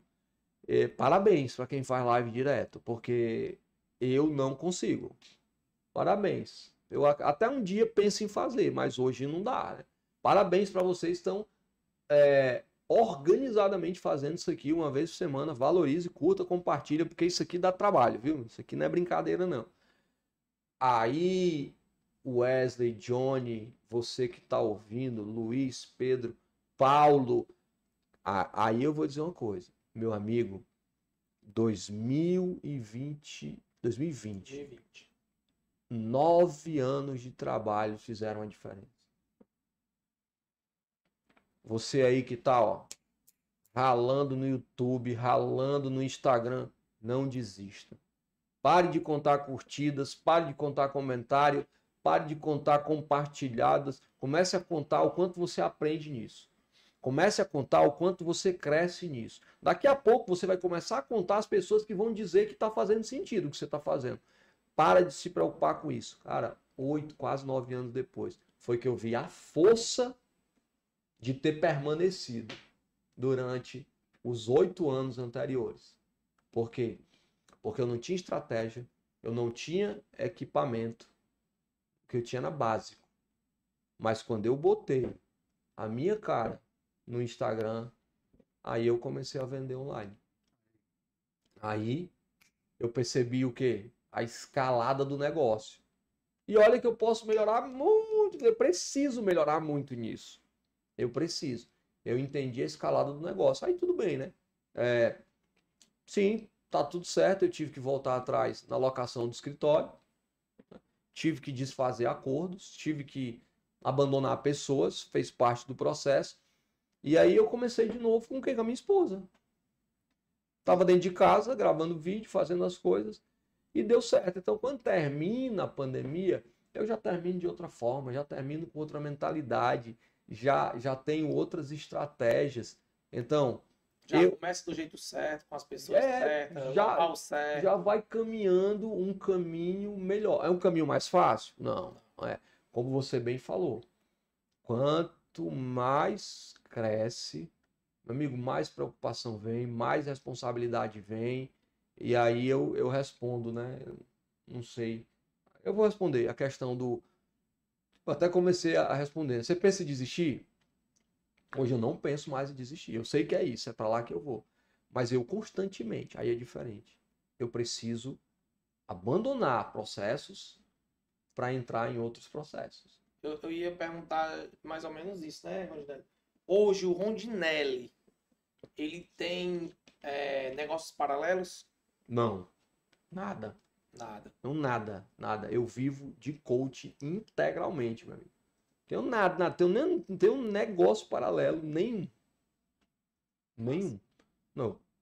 Eu, eu pergunto isso justamente pelo fato de que muita gente, e, e eu, fui, eu fui prova também de um deles, né? Quando eu comecei, eu também vendia acessório para celular, tinha outros negocinhos, né? E aí eu, cara, eu preciso de foco. E aí a gente tá falando também disso. Porque quando a gente sai do foco, você não perde só aquilo, você perde tudo. Você não consegue ficar focado naquilo que você realmente almeja chegar. E dali você vai é, dando continuidade em outros, é, progredindo, né? Em outros processos. E a gente está falando de processo, automaticamente foco e em seguida vai vir resultado. É. Isso aí, ó, tran- tranquilamente, isso aí é Deus falando comigo. Tá? A questão de eu preciso constantemente pensar nisso. Constantemente. E nesse último mês, na Mente Mestre, nós estamos lendo o livro Essencialismo. Eu já li esse livro. E eu tenho mais uma vez sendo conduzido a focar em alguma coisa. E olha que eu já sou focado. Porque se eu te colocar meu portfólio de treinamento, cara, eu tenho uns 10, 12 treinamentos. Mas eu não posso fazer tudo isso. Você não tem foco? Já que a gente está tendo uma aula e eu vou perguntar aqui para me aprender, me comprometer em, ao vivo e, né? Como é que fala live? Como é? A live ao vivo. live ao vivo. O que você, mentor, responsável pela mente mestre, que já mudou várias pessoas, várias mentalidades, eu, eu conheço pessoas, eu tenho provas sociais disso. Como é que eu faço para começar a ler? Eu não consigo. Ah, cara, eu vou te explicar. Tá preparado para o que eu vou Por dizer? exemplo, a própria, mente, a própria mente mestre, mestre, né, já era, era uma delas que eu iria me forçar a entrar para Leitores intencionais, não? Leitores Ah, intencionais. Leitores intencionais é o primeiro passo, né? É Depois você entra na mente mestre. Mas só o que eu tenho, eu tenho, não sei se tem alguém na mente mestre aqui, mas se tiver, coloque aí se você gosta de ler, ou se você gostava de ler. É, esse é o grande dilema de muita gente. Eu não fui habituado a ler, mas eu vou te explicar. Eu vou até ilustrar aqui, Johnny, como é que você começa a ler, eu aceito. certo? Porque eu estou me Você cobrando muito. Primeiro passo. Inclusive, todos esses livros é meu. Ele gosta de decorar com livro. Primeiro passo, tá? Você vai. Eu vou até escolher um aqui, ó. Você vai pegar um livro. É o primeiro passo para você começar a ler é você ter um livro. Certo? Ele pode ser assim ou ele pode ser digital. Aí depois, se você está preparado para isso, cara, você abre o livro. Abriu o livro. Aí aqui já tem coisa para ler, ó. Certo? Aí vamos aqui. Aí tu começa a ler aqui, ó. Não precisa nem passar para outra página, não. Começou a ler aqui, cara, deu dois minutos de leitura, vamos celebrar. Certo? Estamos, estamos é, em busca do entendimento apurado da leitura da orelha do livro Milagre da Manhã? Não, você começou a ler, certo? E você falou uma coisa para mim que está escrito aqui. Vou arrumar depois tudo de volta. Meu 1% todo dia. Tô naquela câmera ali. Não sei se dá para ver meu 1% todo dia, certo? Aí você vai melhorar 1% todo dia. Você lê uma página, 1% de uma página, você divide nos caracteres, sei lá, vai ser mais alguns caracteres. Aí você faz isso, Johnny, no outro dia, ó. Você abre outra página, aí lê. Aí vai lendo. Aí no outro dia você lê. Aí você pode contar página, você pode contar tempo. A gente está em busca do entendimento? Não, eu não quero que você entenda. Agora não, porque aí é difícil. Você que não começa, você não tem que não tem o hábito de ler, meu amigo, você ler e entender é difícil. Mas preste atenção, quando você quer, você entende. Você já comprou um equipamento que você não sabia manusear e você leu o manual? Poxa, eu sei ler. E eu entendo. E eu, Eu entendo. entendi. Olha que fantástico. Então aqui eu já fiz uma grande descoberta. Eu fui para prática. Agora onde é que começa tudo isso? Começa no que você diz. Se você disser que não gosta de ler, que você não sabe ler, você não vai fazer isso aqui. Para que que você vai fazer isso aqui se você não quer, se você não gosta, se você não sabe? É como se o teu cérebro fosse teu amigo. Aí você chama teu cérebro para ir para uma festa. Aí o nome do teu cérebro, sei lá, é Clóvis, o nome do teu cérebro. Aí você chega pro Clóvis assim: "Ei, Clóvis, vamos para uma festa". Pensa numa festa ruim. É num ambiente fechado, não tem ar condicionado, muita gente fumando, bebendo, um som alto nesse ambiente fechado. O teu cérebro vai querer ir? Não vai, meu amigo. Aí tu chega pro teu cérebro e diz: "Ei, vamos ler", mas eu não gosto de ler. Vamos ler, mas eu não consigo me concentrar. Vamos ler, mas eu sinto sono. O teu cérebro vai? Não vai. Agora você diz, amigo cérebro, vamos ler aqui uma página. Aí você lê uma página, depois você lê duas, você lê cinco minutos, depois você lê seis, depois você lê sete. Esse próprio livro aqui, gente, ele traz uma experiência diária de seis minutos. Se você fizer alguma coisa durante seis minutos por dia, você vai criar um hábito. Vamos fazer o O seguinte. milagre da manhã. Escolha um livro. Vamos, vamos doar esse livro aí para quem tá assistindo. No Meu Deus. final, no final do Ei, eu, me dá meu celular aí para eu assistir aqui, para eu, pra eu receber esse livro. no final Ei. do programa a gente vai bolar alguma coisa aqui com o Luiz Prime aqui e a Ei. gente vai E sortear tirando Caramba. isso, ei, e tirando isso, escolha um livro aí, eu vou me comprometer a ler todo. E é foguete. Mas eu vou escolher. Aqui ao vivo posso escolher um livro? Pode. Escolha aí um desses aí. Eu vou Pra ser escolher, o primeiro. eu vou escolher um livro para você, o Johnny. Um livro fácil de ler, que você vai se apaixonar. Esse livro aqui, do Flávio Augusto. Esse aqui é um. Esse aí foi o único que eu, eu já li umas 20 a 30 folhas já. Geração de Valor, do Flávio Augusto. Começa a ler esse livro. Cara, livro fácil de ler. O Flávio Augusto, como ele mesmo diz, ele é um da Silva. Então ele é um cara simples, um empreendedor simples, com uma linguagem completamente fácil. Realmente é muito fácil. Leia. Livro fácil de ler. A, cara, a diagramação do livro dele é muito, muito incrível, a diagramação do livro dele. Tem textos coloridos, tem imagens, ele pula páginas aqui com, com imagens, ó, com artes. Eu tô nessa câmera aqui. Ó, o Luiz é ligado, ó. Ó, aqui, aqui, aqui, ó. Tá vendo? Leia esse livro. Agora faça o seguinte, é... não se desespere, você não vai fazer uma monografia desse livro, tá? Você não vai fazer uma prova desse livro. Eu vou te entregar um ouro aqui, John. Leia intencionalmente, tá? Ler por ler é outro malefício da leitura. Pode deixar aí. Pode deixar. Ah, eu vou ajeitar. A mamãe me ensinou a deixar tudo do jeito que eu tirei. Viu? Inclusive, beijo, mãe. É, é, leia para praticar, cara. Leia para praticar. É, não precisa anotar, arriscar. Cara, só comece. Só comece. Você lê uma página, quando você terminar de ler essa página, vale a dica para você. Você se pergunta assim: o que que eu aprendo com essa página? Aí eu aprendi isso. Então, se eu aprendi, eu vou praticar. O nome disso é intencionalidade. Ok, vai ter o dia que você vai dizer assim: não aprendi nada. Tranquilo, certo? Não estamos nos obrigando a entender. Estamos nos adaptando a aprender a ler. 21 dias já fica mais fácil. Menos difícil. 42 dias fica menos difícil. Depois você não vive sem livro.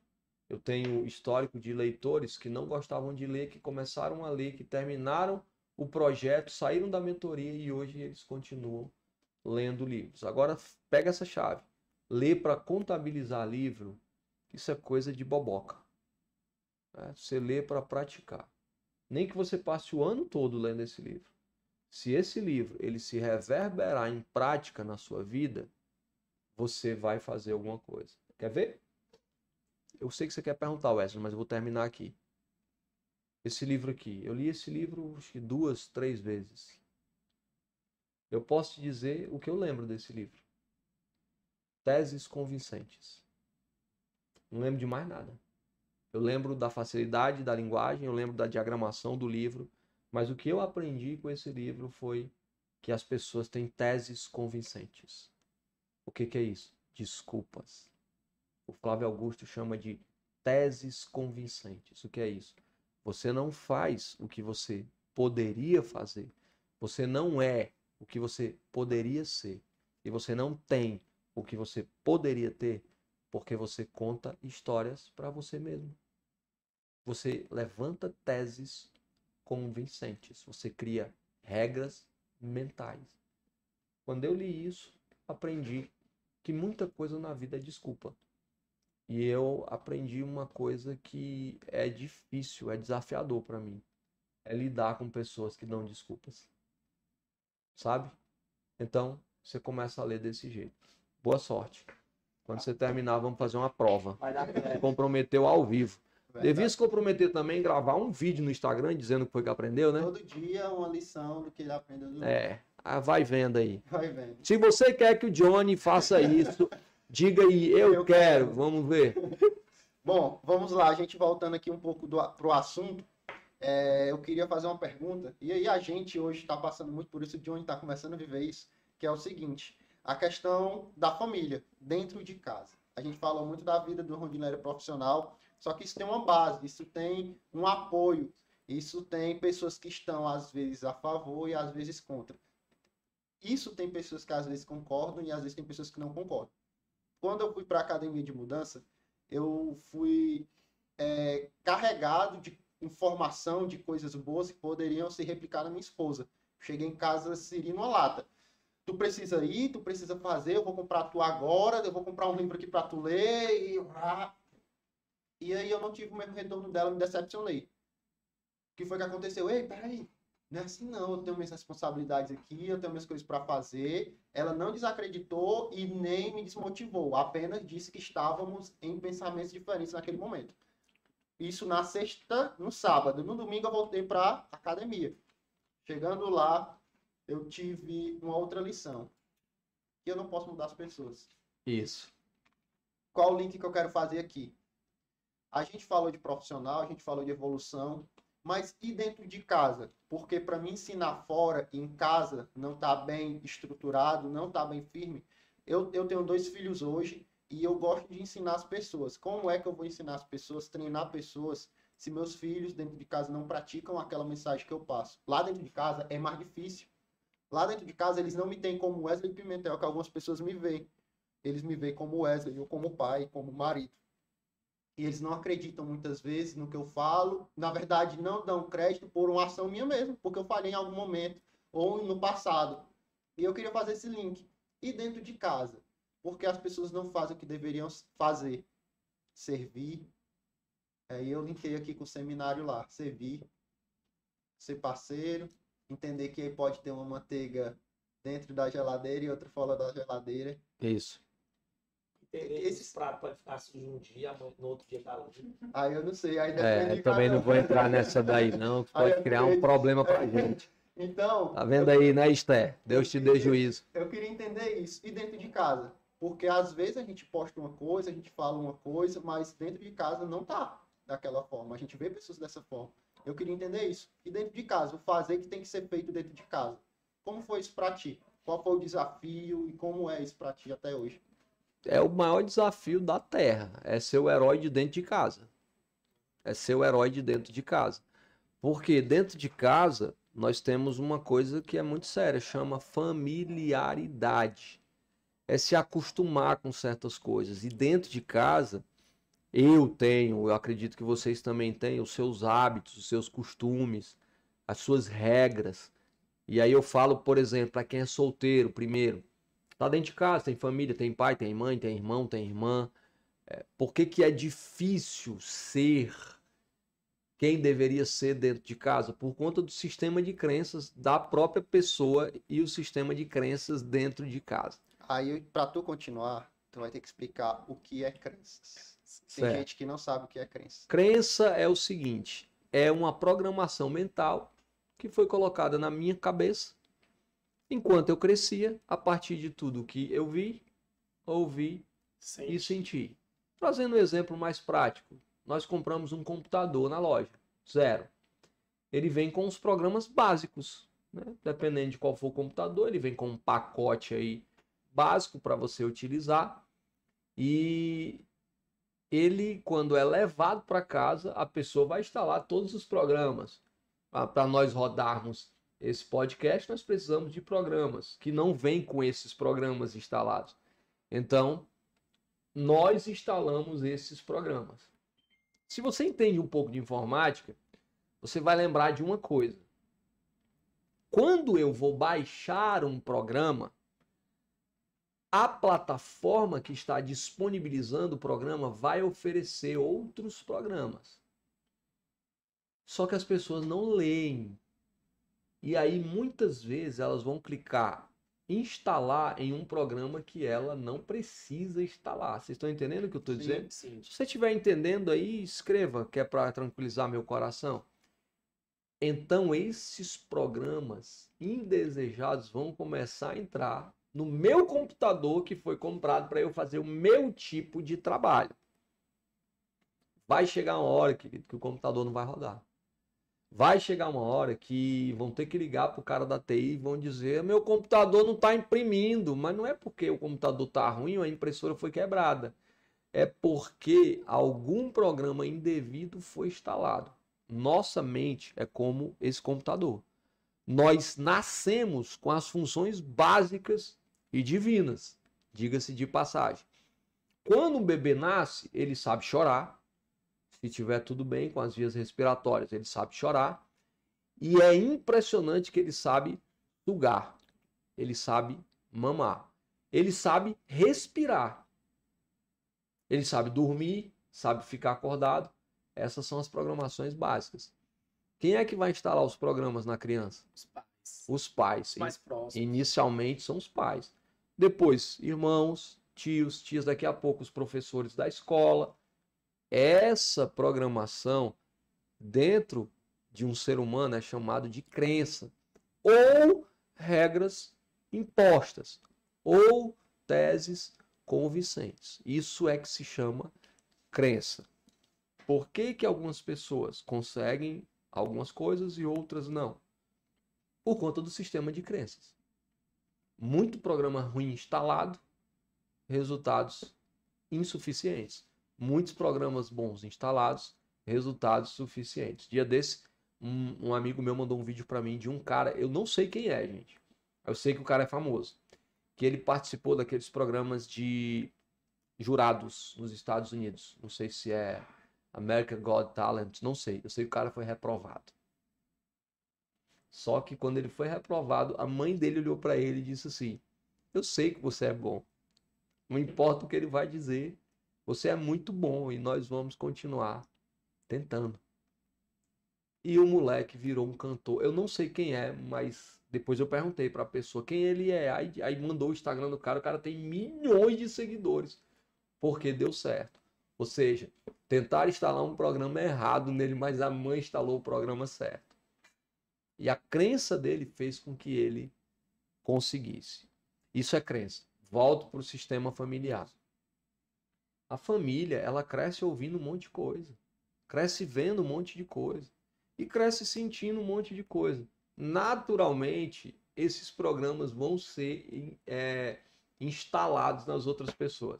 Vocês já viram? Johnny, cara, você tá com a sua filha novinha, tá? Você vai começar a prestar atenção, ela crescendo. O Wesley já sabe disso, que ela vai se afeiçoar a algumas coisas. Nunca diga algo do tipo: essa menina é doida por celular, porque ela não é. ela não nasce doida por celular. São os pais que entregam o celular nas, mães, nas mãos dos filhos e projetam isso na criança. Aí a criança instalou um programa. Eu sou doido por celular.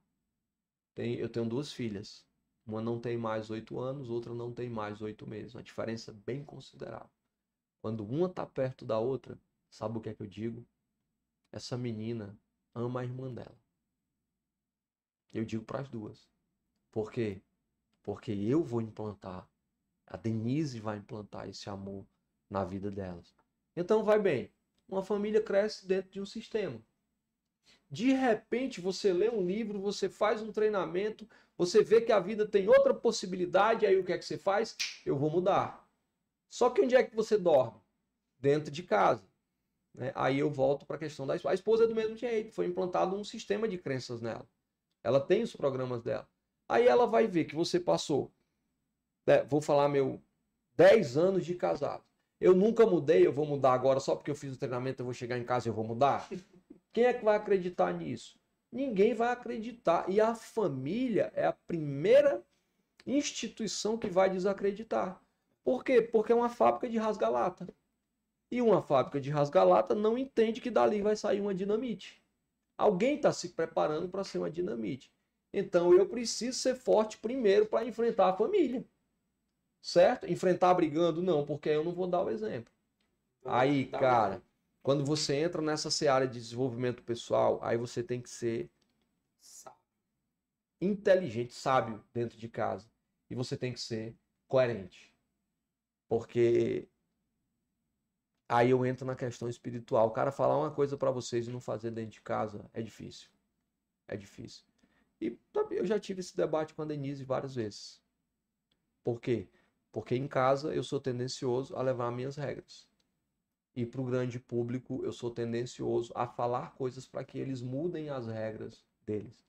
Por que, é difícil mudar em casa? É dar um exemplo? Por conta disso. Hum? É dar um exemplo? Posso, posso dar um exemplo fatality mesmo. Dou um exemplo aqui, é, me expondo à vulnerabilidade, certo? E eu quero deixar claro desde já que não estou me colocando na posição de coitado, estou me colocando na posição de algoz. Que, que foi necessário ou é necessário constantemente é necessário constantemente falar sobre isso e querer ser intencional nisso. Eu não gosto de atraso. Não gosto de atraso. Não, não gosto de quem atrasa. Aliás, não gosto é uma palavra muito forte. Eu não aprecio me atrasar. Eu também não aprecio quem atrasa. Se eu atrasar, eu tenho motivo. Se alguém atrasar, eu acredito que tem motivo. Se não tiver motivo, é arrogância, porque o seu tempo não é mais bonito do que o meu, seu tempo não é mais caro do que o meu. Então vamos lá. Quem tem filho sabe que alguém tem que arrumar os filhos. E isso pode gerar um atraso. Então, às vezes eu me atraso nos cantos. E de quem é a responsabilidade? É da Denise. Por quê? porque ela não acordou mais cedo, porque ela tem que arrumar minha filha, ela tem que. É muita cara de pau, vocês não acham, não? Eu vou reclamar porque eu vou chegar atrasado quando eu não levantei para fazer nada. Exemplo prático para você? Então, cara, eu preciso tomar uma decisão. Ou eu ajudo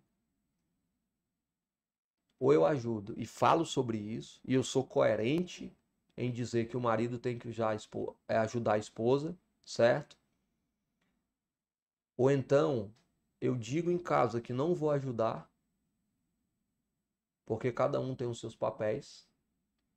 Eu, eu posso dizer isso e eu não falo mais sobre isso. Entendeu? Porque eu não posso falar aquilo que eu não vivo. Pegou o exemplo de dentro de casa? Peguei. Não, isso já foi pauta de reunião. Vocês pegaram, galera, por exemplo, sobre isso? Isso foi pauta de reunião lá em casa. Então, vamos lá, eu vivo o dilema. Eu ajudo ou eu deixo de falar? Porque eu não, não quero. Gente, eu não posso, eu não posso gritar com a minha filha. Eu não posso. Porque um, um funcionário meu comete um erro, eu não posso gritar com ele.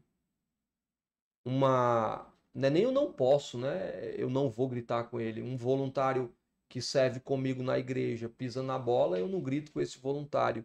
E minha filha vai ver eu não gritar com essas pessoas na igreja e vai ver eu gritando com ela em casa. Tá errado, isso não é coerência. E é aí onde eu puxo a família toda. É mostrando que eu sou dentro de casa quem eu digo ser fora. Isso é 100%? Gente, não é 100%. Não é 100%, não dá para ser. As regras, às vezes, elas suplantam a paciência. E aí, brigo, brigo, brigo. Eu sou eu sou um ser humano complexo de viver, cara. Sou um ser humano complexo de viver. Por isso que eu valorizo a sabedoria da Denise. Então é muito difícil. E não é só, não é só difícil ser coerente em casa, como é difícil às vezes ouvir que não estou sendo coerente. Aí eu volto ao ponto. Ou eu mudo, ou eu não falo mais sobre o assunto. Que ninguém pode apontar o dedo para mim. É difícil mudar dentro de casa. Eu diria para você, o seu primeiro e maior obstáculo depois da sua mente, vai ser dentro da sua casa. Não era para ser, mas vai ser dentro da sua casa. E a família é um dos fatores que podem lhe fazer desistir. No, no começo. Eu ia falar justamente isso agora. Por incrível que pareça, é, muitas vezes a cada passo que você vai dar novo, às vezes as pessoas mais próximas, e é a família, são as pessoas que ficam ali duvidando da sua capacidade, fica duvidando, é, fica, como eu posso falar, fica dizendo que não vai dar certo mesmo, sendo negativo. Fica criticando às vezes. Criticando, entendeu? Então, tipo assim, a pessoa tem que ter uma sabedoria muito... Tem, é, tem que ter certeza. Tem que ter certeza. É, uma das grandes chaves que virou na minha vida foi me preparar para pancada. Eu tive problema de rejeição na vida. Isso é uma outra história mais longa que eu conto na academia de mudança. Mas uma pessoa que tem problema de, de rejeição, ela tanto tem dificuldade de dar não, quanto ela tem dificuldade de ouvir não. Até que um dia eu entendi que eu só ia me curar disso se eu desse não e se eu ouvisse não. Então eu saio de casa. Claro que com o tempo a mente vai sendo preparada para outra coisa. Mas como é que essa chave virou na minha vida? Rapaz, eu não preciso levar assim, eu preciso levar não. Eu preciso é ficar forte. Na academia, eu só eu só ganho músculo se eu botar força. Eu preciso botar força.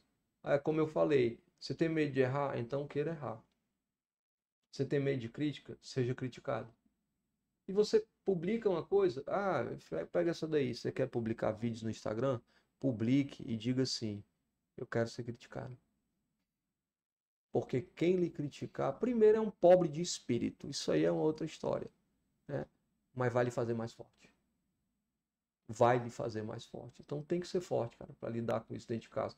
Tem que ser forte para lidar com os amigos, que eu já falei o que é que acontece com as amizades. Os amigos vão querer te desanimar, porque não vão acreditar em você. É difícil. Agora também vale a pena dizer uma coisa, tá? É, para essas pessoas acreditarem em você, você tem que agir como quem tem crédito. Ah, meu irmão, um dia desses, me perdoa, cara, se você estiver vendo isso.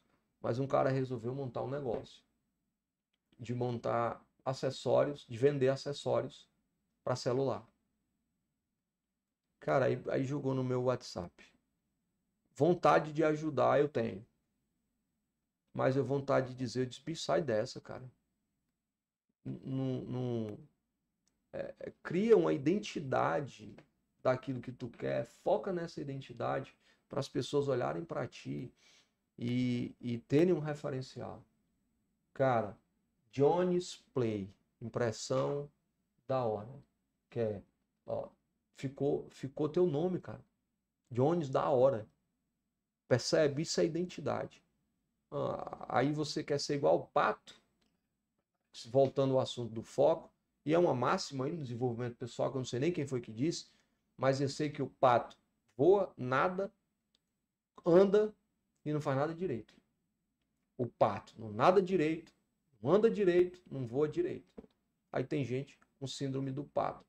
Aí um dia tá vendendo material para celular, acessório. No outro dia resolve vender açaí.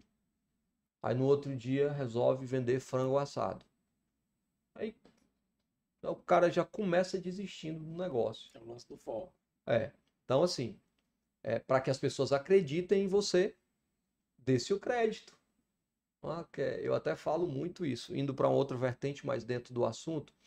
Você quer que o seu processo fitness dê certo? Você quer que o seu processo fitness dê certo? Se você quiser, diga aí, eu quero. Publique. Você quer que seu pro- processo fitness dê certo? Publique. Ah, não vou publicar, vão dizer isso. Deixa eu dizer. Publique, você vai para academia todo dia. Tá aqui o João Pedro aqui. João Pedro, meu assessor de assuntos aleatórios, está aqui comigo. meu amigo. Não, a- assuntos aleatórios é meu assessor de marketing, gente. Esse negócio você vê no meu Instagram aí, ultimamente é ele que tá fazendo, viu? Fotos, vídeos. É, nas Aflix, é isso. É. Esqueci até que eu ia dizer, eu lembrei de saga Netflix. É, sim, ele tá no processo. E ele publica lá, ele comendo alface, ele comendo tomate. Publica na casa dele, todo mundo pediu pizza, ele tá lá comendo alface. O que é que ele tá construindo? Uma identidade. Uma identidade. Identidade fitness. Meu irmão, daqui a pouco vão chegar pra ele e vão dizer o quê? E aí, Maromba? Ei, cara, tu tá mais. Vai ter o filisteu que vai dizer assim: agora é blogueiro. É. Agora é blogueiro, só quer ser blogueiro fitness agora. Aí, aí vai dizer, o filisteu vai dizer. Mas tem gente que vai chegar pra ele e vai dizer: bicho, tu tá mais magro. Me diz o segredo. Quando alguém disser pra ele, tu tá mais magro, o que é que aconteceu? Ele ou ou ou e o ouvir cria uma uma uma Visão, uma, uma prospecção na mente. programação mental que se chama crença. Ou seja, alguém vai dizer que tá dando certo. Rapaz, se o cara tá vendo que tá dando certo, é porque tá dando certo. Isso vai te motivar ou vai te paralisar? Motivar. Quer ser fitness? Publique. Eu tô até sem publicar. Vou voltar amanhã. Publicação fitness. As corridinhas, né? É, corrida eu diminuí, mas eu vou, tô indo pra academia. Salve, professor Danilo. Temos o resto do ano aí pra dar certo. Aí, é é esse negócio, né? Voltou aqui, eu fui, voltei, fui, voltei, mas o negócio é o seguinte: você quer que a família, as pessoas acreditem em você? Então, primeiro você acredita. Faça por onde as pessoas acreditarem, beleza? E aí, quando as pessoas acreditarem, esse processo fica melhor. Aí o que, que vai acontecer? Meu Deus, quem não acreditou em você vai chegar pra você e vai dizer assim: Eu sempre acreditei que tu ia dar certo. E tem uma das coisas que o Wesley fala muito, é, e o exemplo arrasta. Sem dúvida, sem dúvida. Então, E até rolou um vídeo aí na internet. Eu tenho uns amigos que me mandam coisas boas. né? Eu esqueci o nome do jogador, cara. Vocês viram esse vídeo? Firmino. A galera toda tava descendo do ônibus. Aí tinha uns seguranças plantados na- no final do- da, da escada do ônibus. Eu não sei se era ônibus, era avião, agora eu não me lembro. Mas todo mundo passando, passando e ninguém dava atenção aos seguranças. Aí o Firmino. Eu acho que é Firmino. Existe? Firmino? existe, existe, existe. Aí o Firmino estende a mão e toca no segurança. Pá! Quando ele toca na mão do segurança, adivinha o que é que os outros de trás fazem? Toca também. Começa a tocar. Aí todo mundo vai puf, puf, puf. Ou seja, a palavra convence, às vezes, mas o exemplo arrasta. Gente, uma pausa aqui. Será que o Paulinho tá ouvindo esse podcast, hein, bicho? Com Tá, certeza. tá. Paulinho, meu filho, se você, Peça água. se você estiver ouvindo o podcast, traz aí uma água para eu hidratar minhas pregas vocais, por favor. Enquanto eles pedem a água, gente, mais uma vez vamos falar aqui da questão do curtir o vídeo, de compartilhar. Gente, tá sendo uma aula aqui, eu tô quietinho aqui na minha, só aprendendo, né? Isso daqui também que vocês estão vendo é só um pouco do que acontece na academia de mudança, tá? É esse treinamento que a gente tem falado aqui desde o começo. Vou, vou anotar. Vai, Você esse sabe que eu tenho cara de pau, eu não tenho vergonha. Como a gente, como ele mesmo ensina. Não, né? não, peraí, peraí, Um não, segura, um segura. não. Gente, gente, peraí, peraí, salva de palmas pro Paulinho, gente. Salva de palmas aqui, ó, ó, ó. O Paulinho tá ouvindo, tá pensa no ligado, tá produtor. ligado, tá ligado, Paulinho tá ligado. Volta aí pro assunto. Eu costumo dizer, até falei isso essa semana pro Paulo. O Paulinho, vou lhe, vou lhe dizer uma coisa aqui, ó. O Paulinho, ele é e aquele colaborador e escuta e vai botar prática na mesma hora. Ele não deixa de passar nem um mês. Ou seja, ele é intencional. Ele é intencional. E eu falei pra ele assim, Paulinho, cara, tu tu for fazer, eu vou te ensinar uma coisa. O não tu já tem. Porque ele tinha medo, tinha vergonha, tinha receio de me perguntar algo. Eu, cara, o não tu já tem. Vai você do sim. Eu vou você do sim aqui. Aí vem bomba, tô sentindo. Eu posso ressignificar essa frase? Pode. Você Uma me conta é permite? vir de você. Colocar uma coisa no cérebro, certo? É lugar comum, eu entendo e faz parte. O não eu já tenho. Vai buscar o sim. Ok, Paulinho é diferente, Paulinho é intencional. Mentoreado por você, como colaborador. Mas se você tem problema de rejeição, a frase que você tem que usar é: o sim eu já tenho. Eu vou só buscar. Certo? Ah, top, muito melhor. O sim eu já tenho, eu vou só buscar. Se não, é não. Aí Eu a história, a história do quem, quem é vendedor, né? Eu digo muito para meu time de vendas. Rapaz, persista intencionalmente, sem incomodar, até que o cliente diga: eu não quero. Porque enquanto ele não disser Disse- não, a resposta sempre vai ser Sim. Sim. Sim, ele só tá no tempo errado. Mas se eu fazer algum desafio aí, Deus me ajude. Vai. Só dá bom. Eu Ah, falei sei para ver é. se eu falei para ver se ele esqueceu. Deixa eu é. perguntar, Rogério, qual será a próxima edição da Academia de Mudanças? 14, 15, 16 de julho, edição número 60. Edição número 60. A gente participa, eu participei da edição de 10 anos, que foi a de número 57. 57, 57. Mas tu É. já tinha feito antes, ué. Já, já a segunda. Isso. É porque eu digo que tem coisas que eu, eu não estava no momento para a primeira. Eu fui a segunda vez, pretendo ir outras vezes, Tá porque é para a questão do ficar perto é isso que eu, eu- é isso que eu Ah. vejo, tá? Ficar perto não é afobar, ficar te mandando mensagem, ligando direto e enchendo É, o saco. é. Mas é, é entender que eu estava em outros momentos e que eu tenho coisas a aprender contigo todo dia. Sim. E por isso estou sempre lhe visitando. E eu até valido a sua presença também como valido o processo. Uma pessoa chegou para mim e disse assim: Rondinelli, faz tanto tempo que eu fiz academia de mudanças, eu devo fazer de novo? Eu disse: claro. E não, eu tô falando da academia de mudanças que é meu treinamento. Mas o treinamento que você se identifica, o treinador que você se adequa. Porque eh, o ano passado ele foi outra época, ele foi outro Wesley. Eu tenho clientes que fazem academia de mudanças uma vez por ano. Ver se por- E é sempre diferente. Tanto a, o processo em si, que eu modifico alguma coisa, quanto a mentalidade da pessoa. Sim, 14, 15, 16 de julho, edição 60. Você consegue nos dar privilégio de conceder, e aí é com você, algum desconto ou alguma, alguma inscrição grátis vindo de você para os nossos seguidores? Dou demais. Eu dou. Eu não sei como é que vocês vão fazer aí com relação ao livro, certo? Mas eu oferto duas vagas. Duas vagas. Cara, o Luiz é bom. O Luiz, o time é bom. O time é bom. O time é bom. Que eu, eu olho para a câmera ali, ele faz o corte. Quer ver como ele é bom? Presta atenção. Ó. Eu vou ofertar duas vagas. Viu? Percebeu? Agora eu vou voltar. Eu vou ofertar duas vagas para a mesma coisa que vocês vão fazer para ofertar o livro certo? Eu não sei como vocês vão fazer isso. Nosso time vai bolar aí uma estratégia e vai divulgar no nosso Instagram. Pronto, coloca lá. Então, duas vagas para Academia de Mudança 60. Preciso falar isso. 14, 15 e 16 de julho. Sexta-feira, de 19 às 22. Sábado e domingo, de 8 às 23 horas. Rondinelli, final de semana todo, sim, vai valer a pena, vai passar rápido. Vocês são testemunhas disso. Quem já fez é testemunha disso. E como eu costumo falar, vai ser o primeiro dia do resto da sua sua vida. primeiro dia do resto da sua vida. Então, o que vocês decidirem para mim está decidido. Duas vagas. Também quero dizer o seguinte, esse treinamento ele custa 1.337 reais. Por uma questão pessoal, eu sempre crio ah, lotes, chama lotes, né? Uhum. Então, hoje, né, enquanto faltam pouco menos de dois meses, hoje está custando 697. Aí eu vou subindo proporcionalmente até chegar o dia. Então, você está correndo a, o risco, ou você está tendo a oportunidade de ganhar uma vaga em um treinamento que custa 1.337 reais. Galera, é, eu- a gente já fez, tá? E a gente realmente.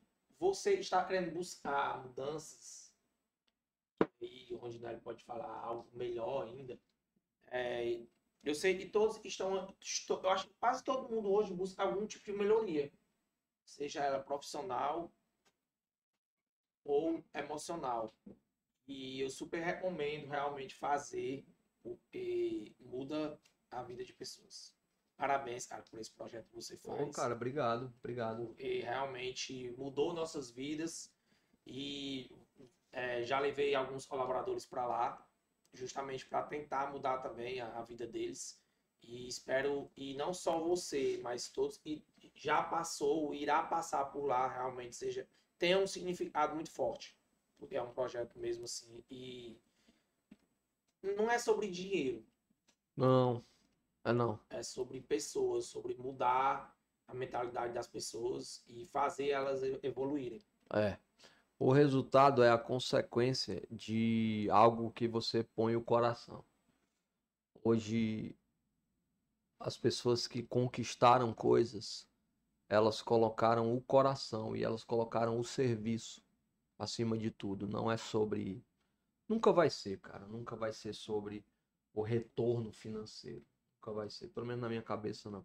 Quem me conhece sabe. né? Quem não me conhece pode até não entender ao certo o que eu tô dizendo, mas quem me conhece sabe o que eu tô falando.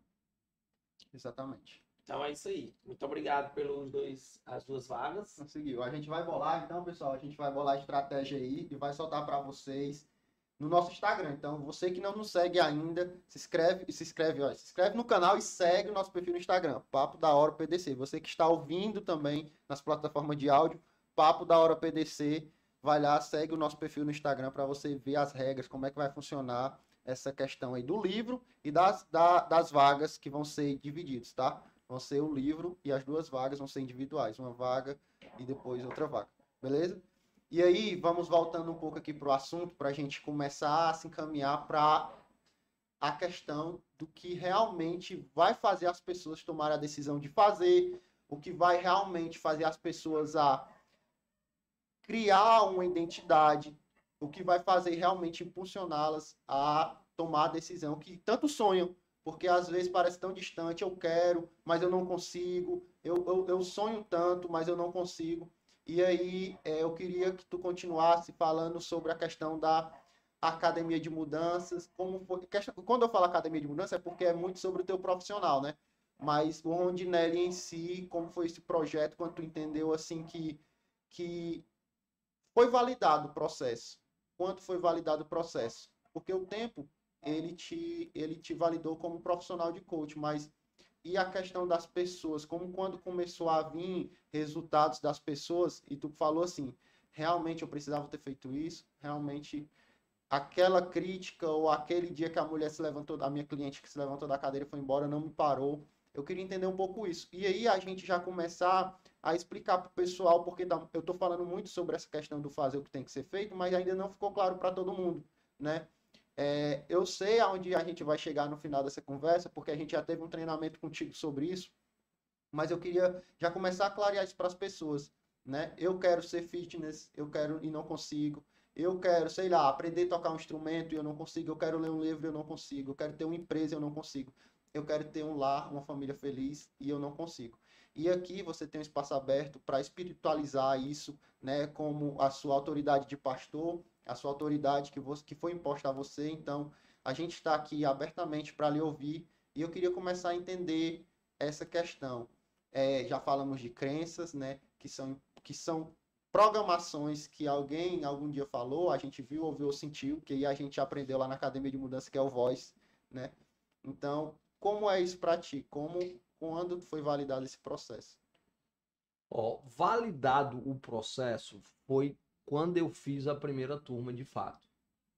né? Ali, naquele dia, eu senti que, que aquele era o caminho, por conta da resposta das pessoas.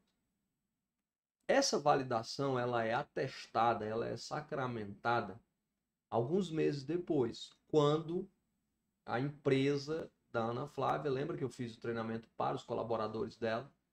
Essa validação é sacramentada quando a empresa começa a ter outros resultados. E quando as pessoas da empresa começam a ter outros resultados. Eu me lembro de alguns deles.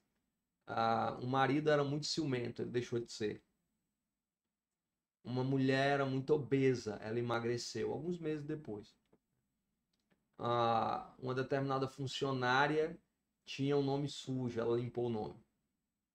Outra determinada funcionária era serviços gerais.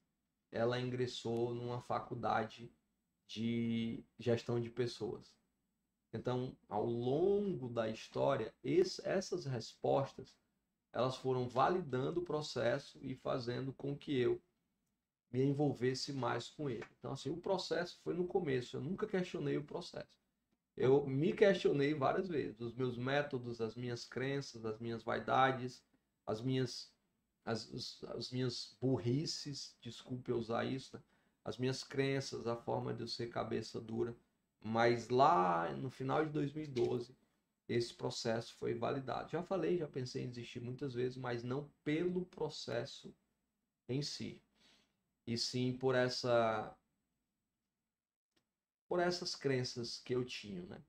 Essa foi uma pergunta. Qual foi outra pergunta, Wesley? Era isso mesmo, era para entender quando foi que tu entendeu que deu certo. Porque assim, a gente já vai começar a se encaminhar para o final, que por incrível que pareça, já são 22 horas. E a gente já passou aqui duas horas conversando. Mas eu lembrei então... da outra coisa que tu perguntou. Pois diga. Não, só termine, então. Então, eu, a gente falou da vida profissional, falou do apoio em casa, falou de crenças. E eu queria começar a trazer ali pro lado do propósito, do porquê. Porque às vezes as pessoas não fazem. E aí Era já estou começando a introduzir. Era isso.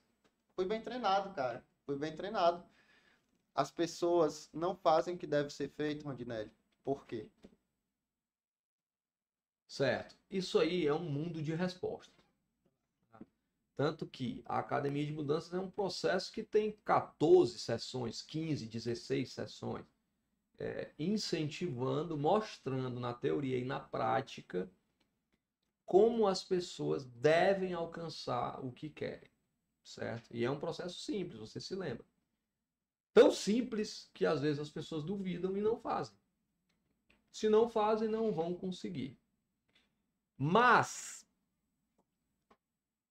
a resposta pronta para agora, e eu não vou só responder, eu vou dizer como você alcança, como você se livra disso, é a falta de propósito. Lembra que eu comecei falando sobre isso? Então eu sabia onde eu queria chegar. O que é o propósito? É o que eu quero. É onde eu vou chegar, em que lugar eu vou chegar. As pessoas, elas não têm isso. Por que não têm isso? Por conta das crenças. Elas já foram criadas assim. Quem tem, tem. Quem tem, tem e vai. Não sei o que é que você queria quando você começou a trabalhar com impressão, com gráfica. Mas você chegou longe, mais longe vai chegar. É, mais longe você vai chegar. Hoje eu fui visitar uma cliente que começou vendendo frango numa calçada. O marido assando, ela empacotando, a mãe fazendo baião. Hoje ela é a maior estrutura que vende frango no bairro, tem 12 funcionários. Não, porque um dia ela quis aquilo. Ela realizou aquilo. E se você não tiver propósito, você não sabe. Na verdade, se você não tiver propósito, você não vai conseguir nada. Nada. Alguns exemplos. Ah, eu sonho que eu quero ter um carro. Sei lá, eu quero ter um. É, só para complicar ainda um pouquinho a tua resposta. Muitas vezes a gente pensa que tem um propósito. Mas, na realidade, você, nem você sabe qual é o seu propósito. Então, eu vou chegar aí, eu estou construindo essa resposta, certo? Não tem propósito. Alguns exemplos. Ah, cara, você você começou a namorar com a menina, a menina mora em Calcaia, você mora no Eusébio. Para quem não é de Fortaleza, vai dar mais ou menos 50 quilômetros de distância. Então, você gosta da menina, então você quer comprar uma moto. Para ter uma moto, você precisa de dinheiro. Para ter dinheiro, você precisa trabalhar. Claro, se for dinheiro honesto, você precisa trabalhar honestamente. Qual é o propósito? Trabalhar. Primeiro.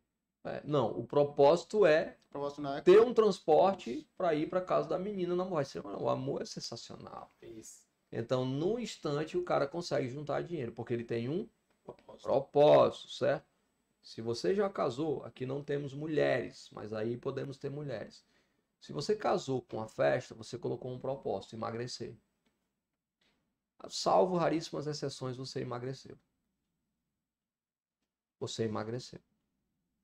Até nem só emagreceu, mas virou nutricionista, virou eh, personal trainer, virou cerimonialista, virou decoradora, virou tudo. Tô falando de uma mulher. Mas depois que casou, pode ter perdido o corpo. Por quê? Porque perdeu o propósito. Aí essa é a grande dúvida. Qual é meu propósito?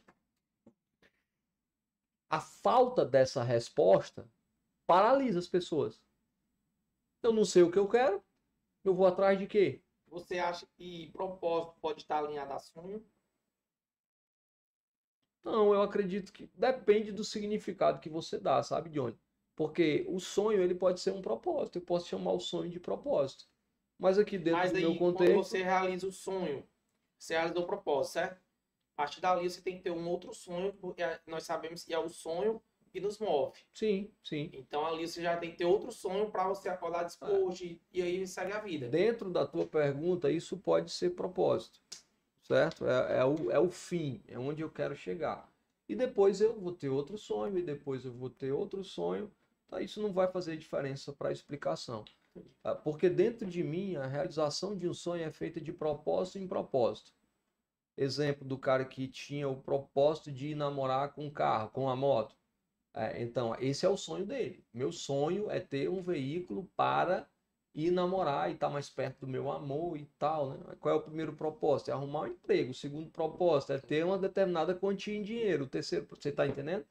Mas não vai fazer diferença. O que precisa ser compreendido agora, nesse momento, é que muita gente não sabe essa resposta. De verdade. E aí eu poderia gravar um outro podcast só te ensinando a você descobrir o seu propósito. Por exemplo, seu propósito está na sua dor. O que dói em você pode servir de cura para os outros. Esse pode ser o seu propósito.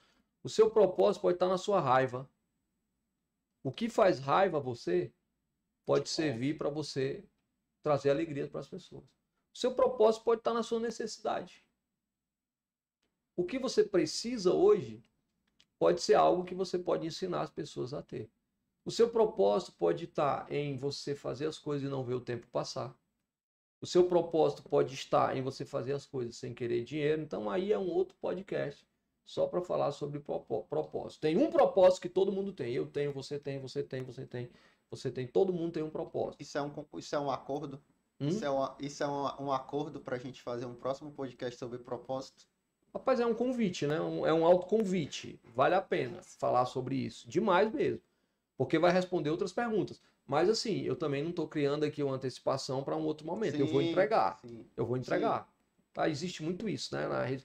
Ah, é, é, Assista assista o próximo. Não, eu vou entregar. Eu vou entregar o que eu quero. Eu estou só logo cobrando aqui em termos de propósito. Voltando ao assunto. Tem um propósito que todo mundo tem: ajudar as pessoas. Servir pessoas. Ajudar, servir, coloque o nome que você quiser. Todo mundo tem esse propósito. O que, que a gente está fazendo aqui? Ajudando pessoas. servindo pessoas. Vocês são empresários, eu sou empresário, cada um tem o seu ramo, nós estamos os três aqui ajudando pessoas. Ah, o que que o Luiz, o Pedro e o Paulo atrás das câmeras estão fazendo? Ajudando pessoas. No final das contas, o fim é- são as pessoas. O que que um gari ele faz? Ele limpa? Sim, limpa. Ajuda pessoas. Não, ele ajuda pessoas Sim. a caminharem num ambiente limpo, certo? Você percebe que é uma questão de mentalidade. Um pedreiro qualquer, ele constrói um edifício.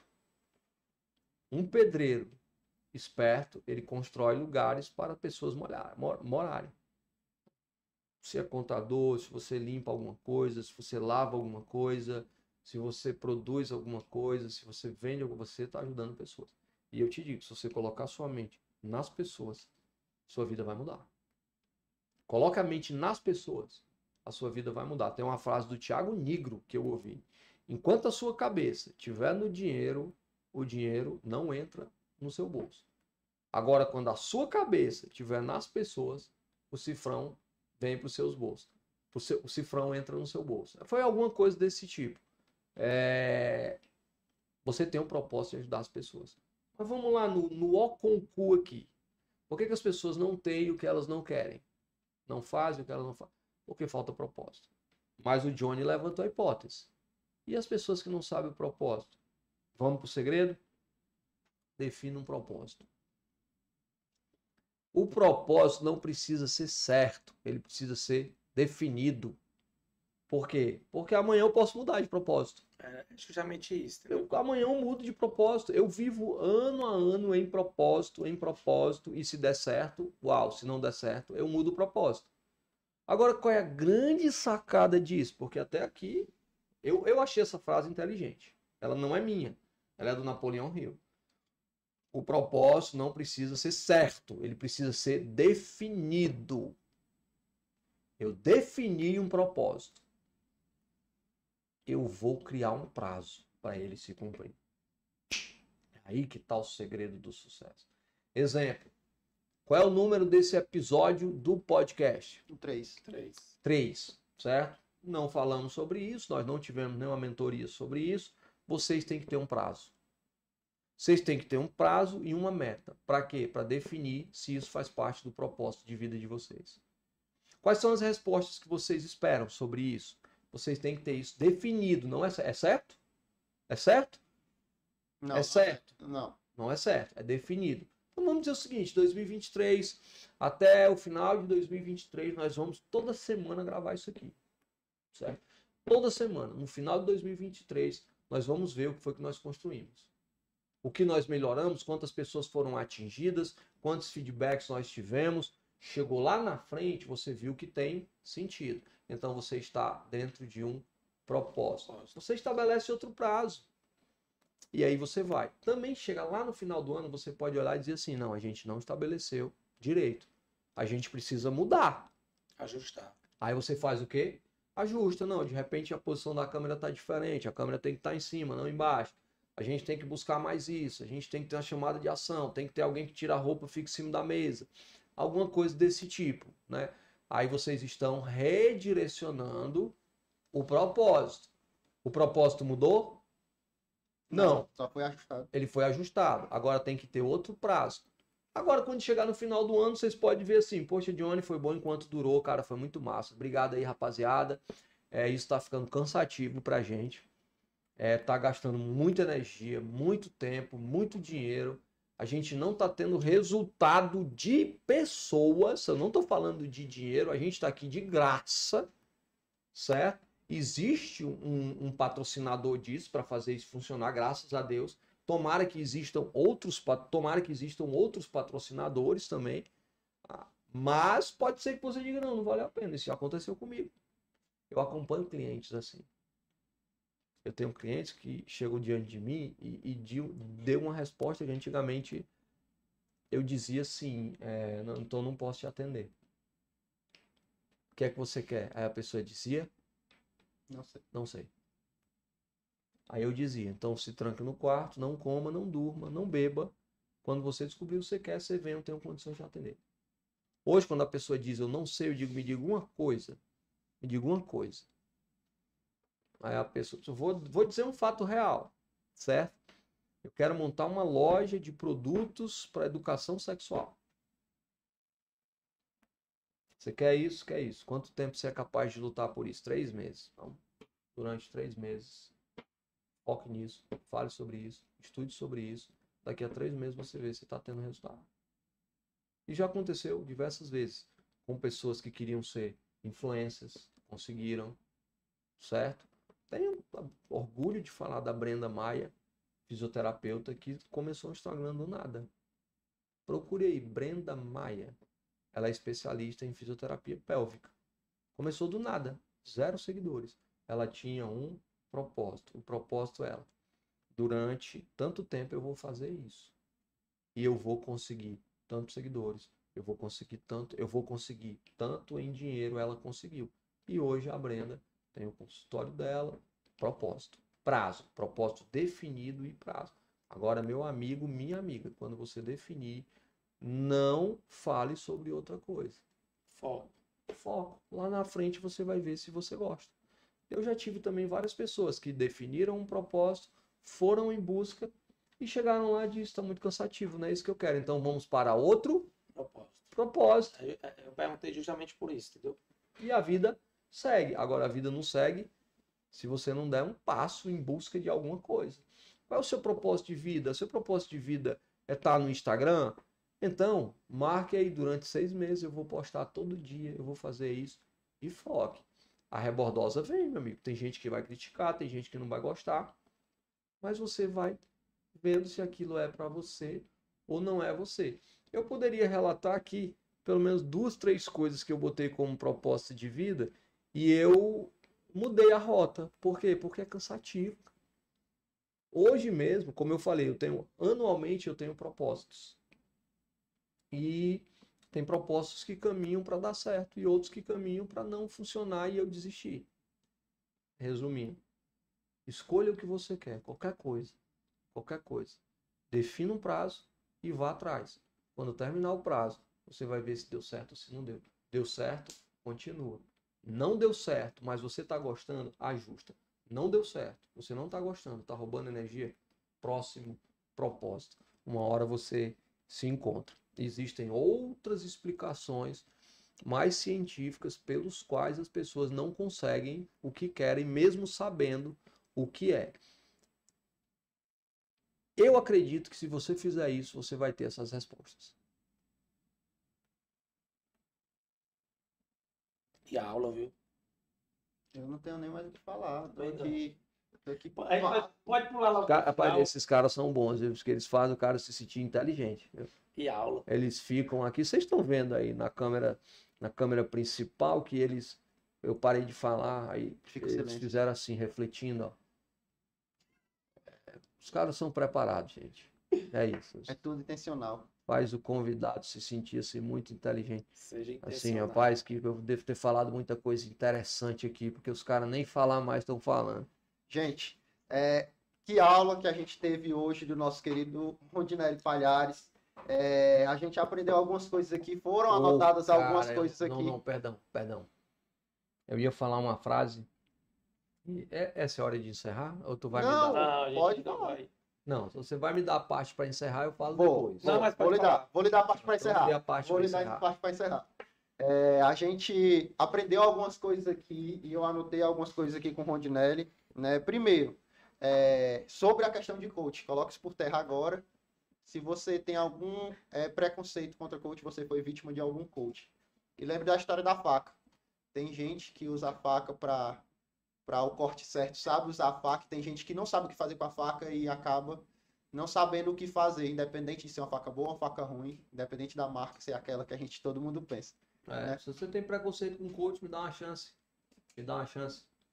Deixa eu mudar o teu conceito sobre isso. Eu vou deixar teu Instagram na descrição do vídeo, o pessoal pode ir lá quando terminar esse episódio para te acompanhar e aí vocês vão ver, vão ver a diferença na vida de vocês se vocês aplicar o que é ensinado lá. Falamos também sobre só comece, só comece. Não olhe para os grandes, não olhe para o lado, só comece. Se você quer aquilo, vá, bote o pé na estrada e comece. E aí eu coloquei uma observação aqui que eu não tinha ouvido isso ainda. Alguém sabe menos que você. Então alguém precisa de você. Alguém vai aprender algo com você. E resolva fazer. Não só planeje, não só pense, resolva, né? É, é isso que vai mudar realmente o final ali do percurso.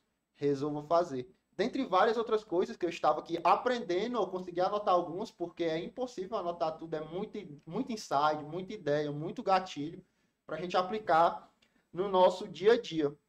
Mas aí, é, Rondinelli, para a gente já se encaminhar para o final e para os agradecimentos, é, primeiro, eu queria te pedir para assinar o nosso quadro. A gente tem um quadro aqui que a gente, que os nossos convidados assinam, né? Então já tem a assinatura aí do nosso amigo e agora a sua.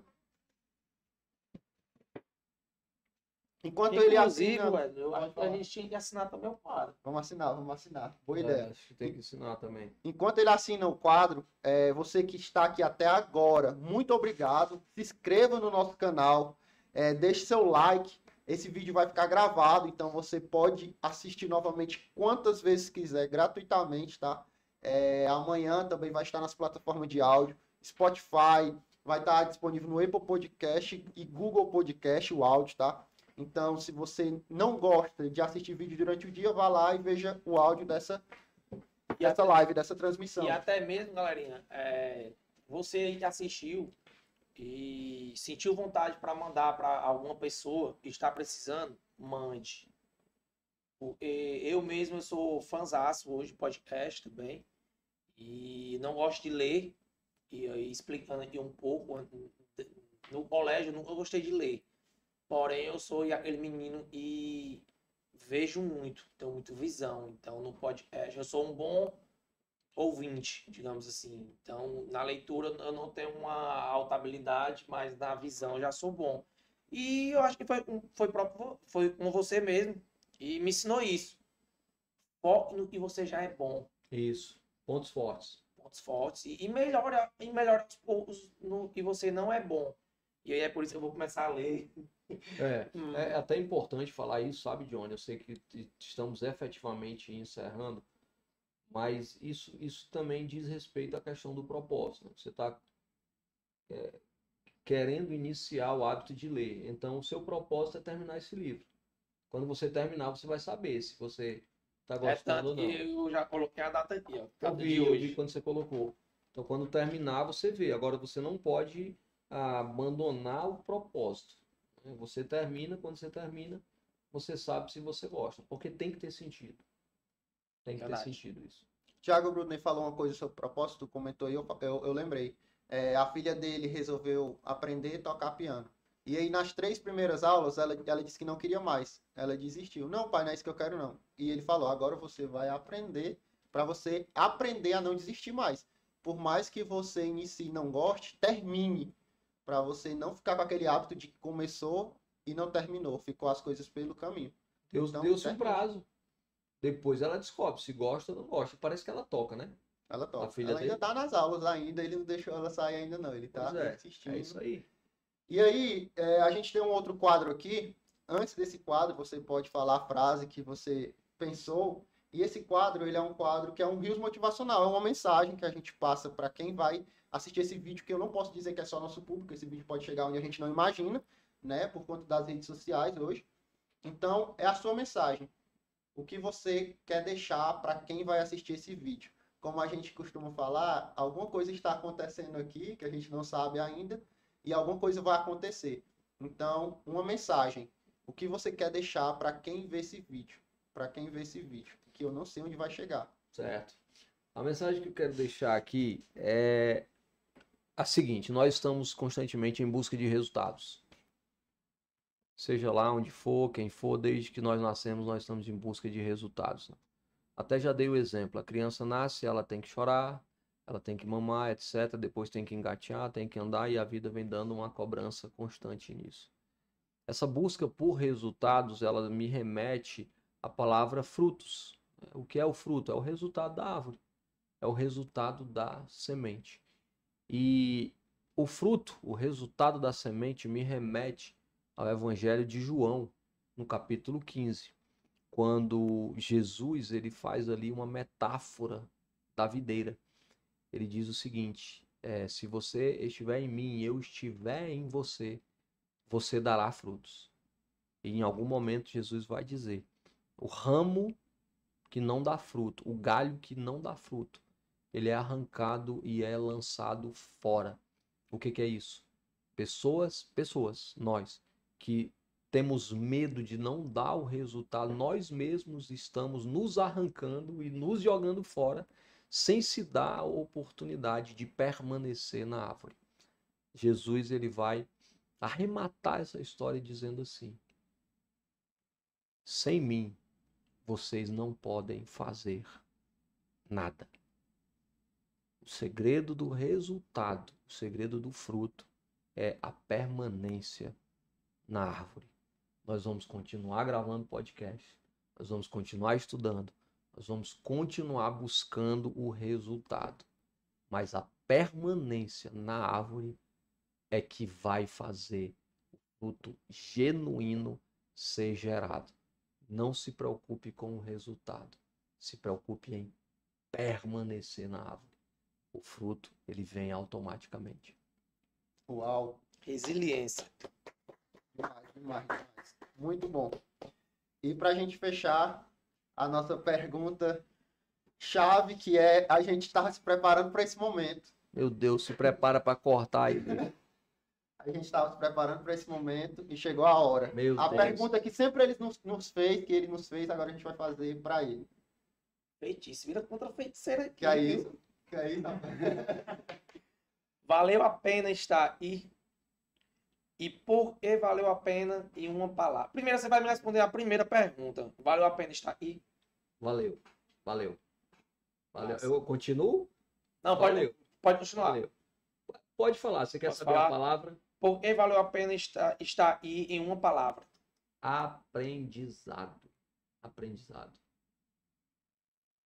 Eu Legal. disse a palavra. Se Sim. quiser que eu discorra, eu faço questão Sim. de discorrer. Ara, vim de você, por mim, eu Sim, gostaria. com certeza. Porque, assim, para nós, você é um mentor, para nós, você é um professor, para nós, não sei se você tem, pai, mas para mim, eu, eu não posso te chamar de pai. Então, Sim, Não se favor. foi, me chamou de velho. não, mas não é velho, é Eu pelo entendi, cara. conhecimento, Eu tô brincando. Tô brincando, eu entendi. é pelo conhecimento, é pelo a metáfora de já ter vivido mais e, e eu mesmo. Então, vindo de você, a gente gostaria sim desse feedback, até mesmo porque pra gente é, é, é uma questão de, de agradecimento, de persistência, porque desde o primeiro princípio, talvez também já tivemos vontade de desistir. Então, é sinal que a gente está no caminho certo em levar conhecimento para as pessoas. É E verdade. de você é Verdade. Mas eu faço questão de dizer porque ah, esse arremate é, é uma gratidão a vocês. É, eu sou coach. A, a maior premissa do coach é saber fazer perguntas. Porque o coach sabe que o cliente tem as respostas. Ele só não teve as perguntas certas. Eu sou o cara que faço as perguntas. Sabe? Há uma frase atribuída a Albert Einstein que diz assim, abre aspas, se eu tivesse 60 minutos para decidir algo importante na minha vida, eu passaria os primeiros 55 minutos pensando qual era a pergunta que eu ia precisar fazer para responder essa questão. Fecha aspas. Nota do autor, né? Tradução livre. Eu não sei se a frase foi essa mesmo, mas há uma frase atribuída a ele. O que foi que eu fiz aqui durante esses minutos? Eu respondi perguntas. E quando eu respondo perguntas, eu aprendo sobre mim mais do que eu ensino. Então eu pude reviver algumas coisas. E na gravação desse podcast eu pude renascer dentro de algumas coisas que talvez tinham ficado para trás. Assim também como eu tive certeza de que outras coisas podem ser deixadas para trás. Em uma só palavra, aprendizado. Hoje eu fui, mesmo em tom de entrevista, eu fui coachado por vocês. E parar para pensar e responder essa pergunta despertou inúmeras coisas agora na minha vida. Muito obrigado. Salva de palmas para vocês. Meus coaches, Wesley Pimentel e Jones da hora. Bom, gente, então, meus agradecimentos também. Muito obrigado por vocês terem ficado até o final. É, próximo episódio, dia 30.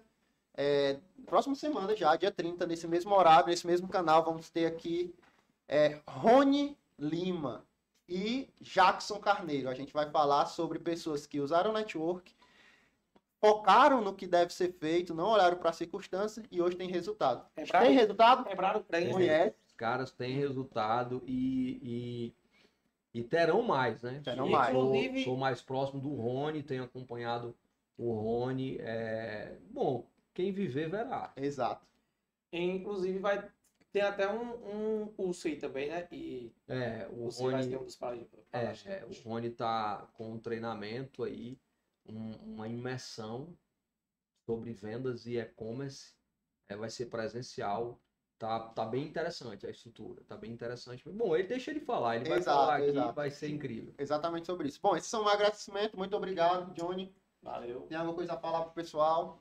Somente agradecer a todos que está nos acompanhando. Continue acompanhando e terá muito conteúdo bacana e você com certeza irá agregar na sua vida ou na vida de quem é importante para você. E agradecer todos os, os nossos produtores que fazem isso a, a acontecer, tá bom? Tamo junto, galerinha, vocês são foda. Agra- Agradecer aqui a presença do João Pedro, nosso gerente de marketing já do Já foi, já ganhou a função. Já aqui. Então é isso, cara. Tamo junto. É isso. E venha muito obrigado. Tem algo a falar pro pessoal? Valeu, Johnny. Tenho algo para falar. Posso falar? Pode. Vou falar ali na câmera principal. Se tudo isso que foi falado para você faz sentido, então é isso. Faz isso. Seja intencional. O que é, Pedro? O arroba. O arroba o quê? Ah, segue eles, vou botar ele, falou que Não, botar. Eu vou falar a frase de novo. Pode falar. Se tudo que você ouviu aqui fez sentido para você, então é isso. Faz isso. Seja intencional. Valeu. Tchau, tchau.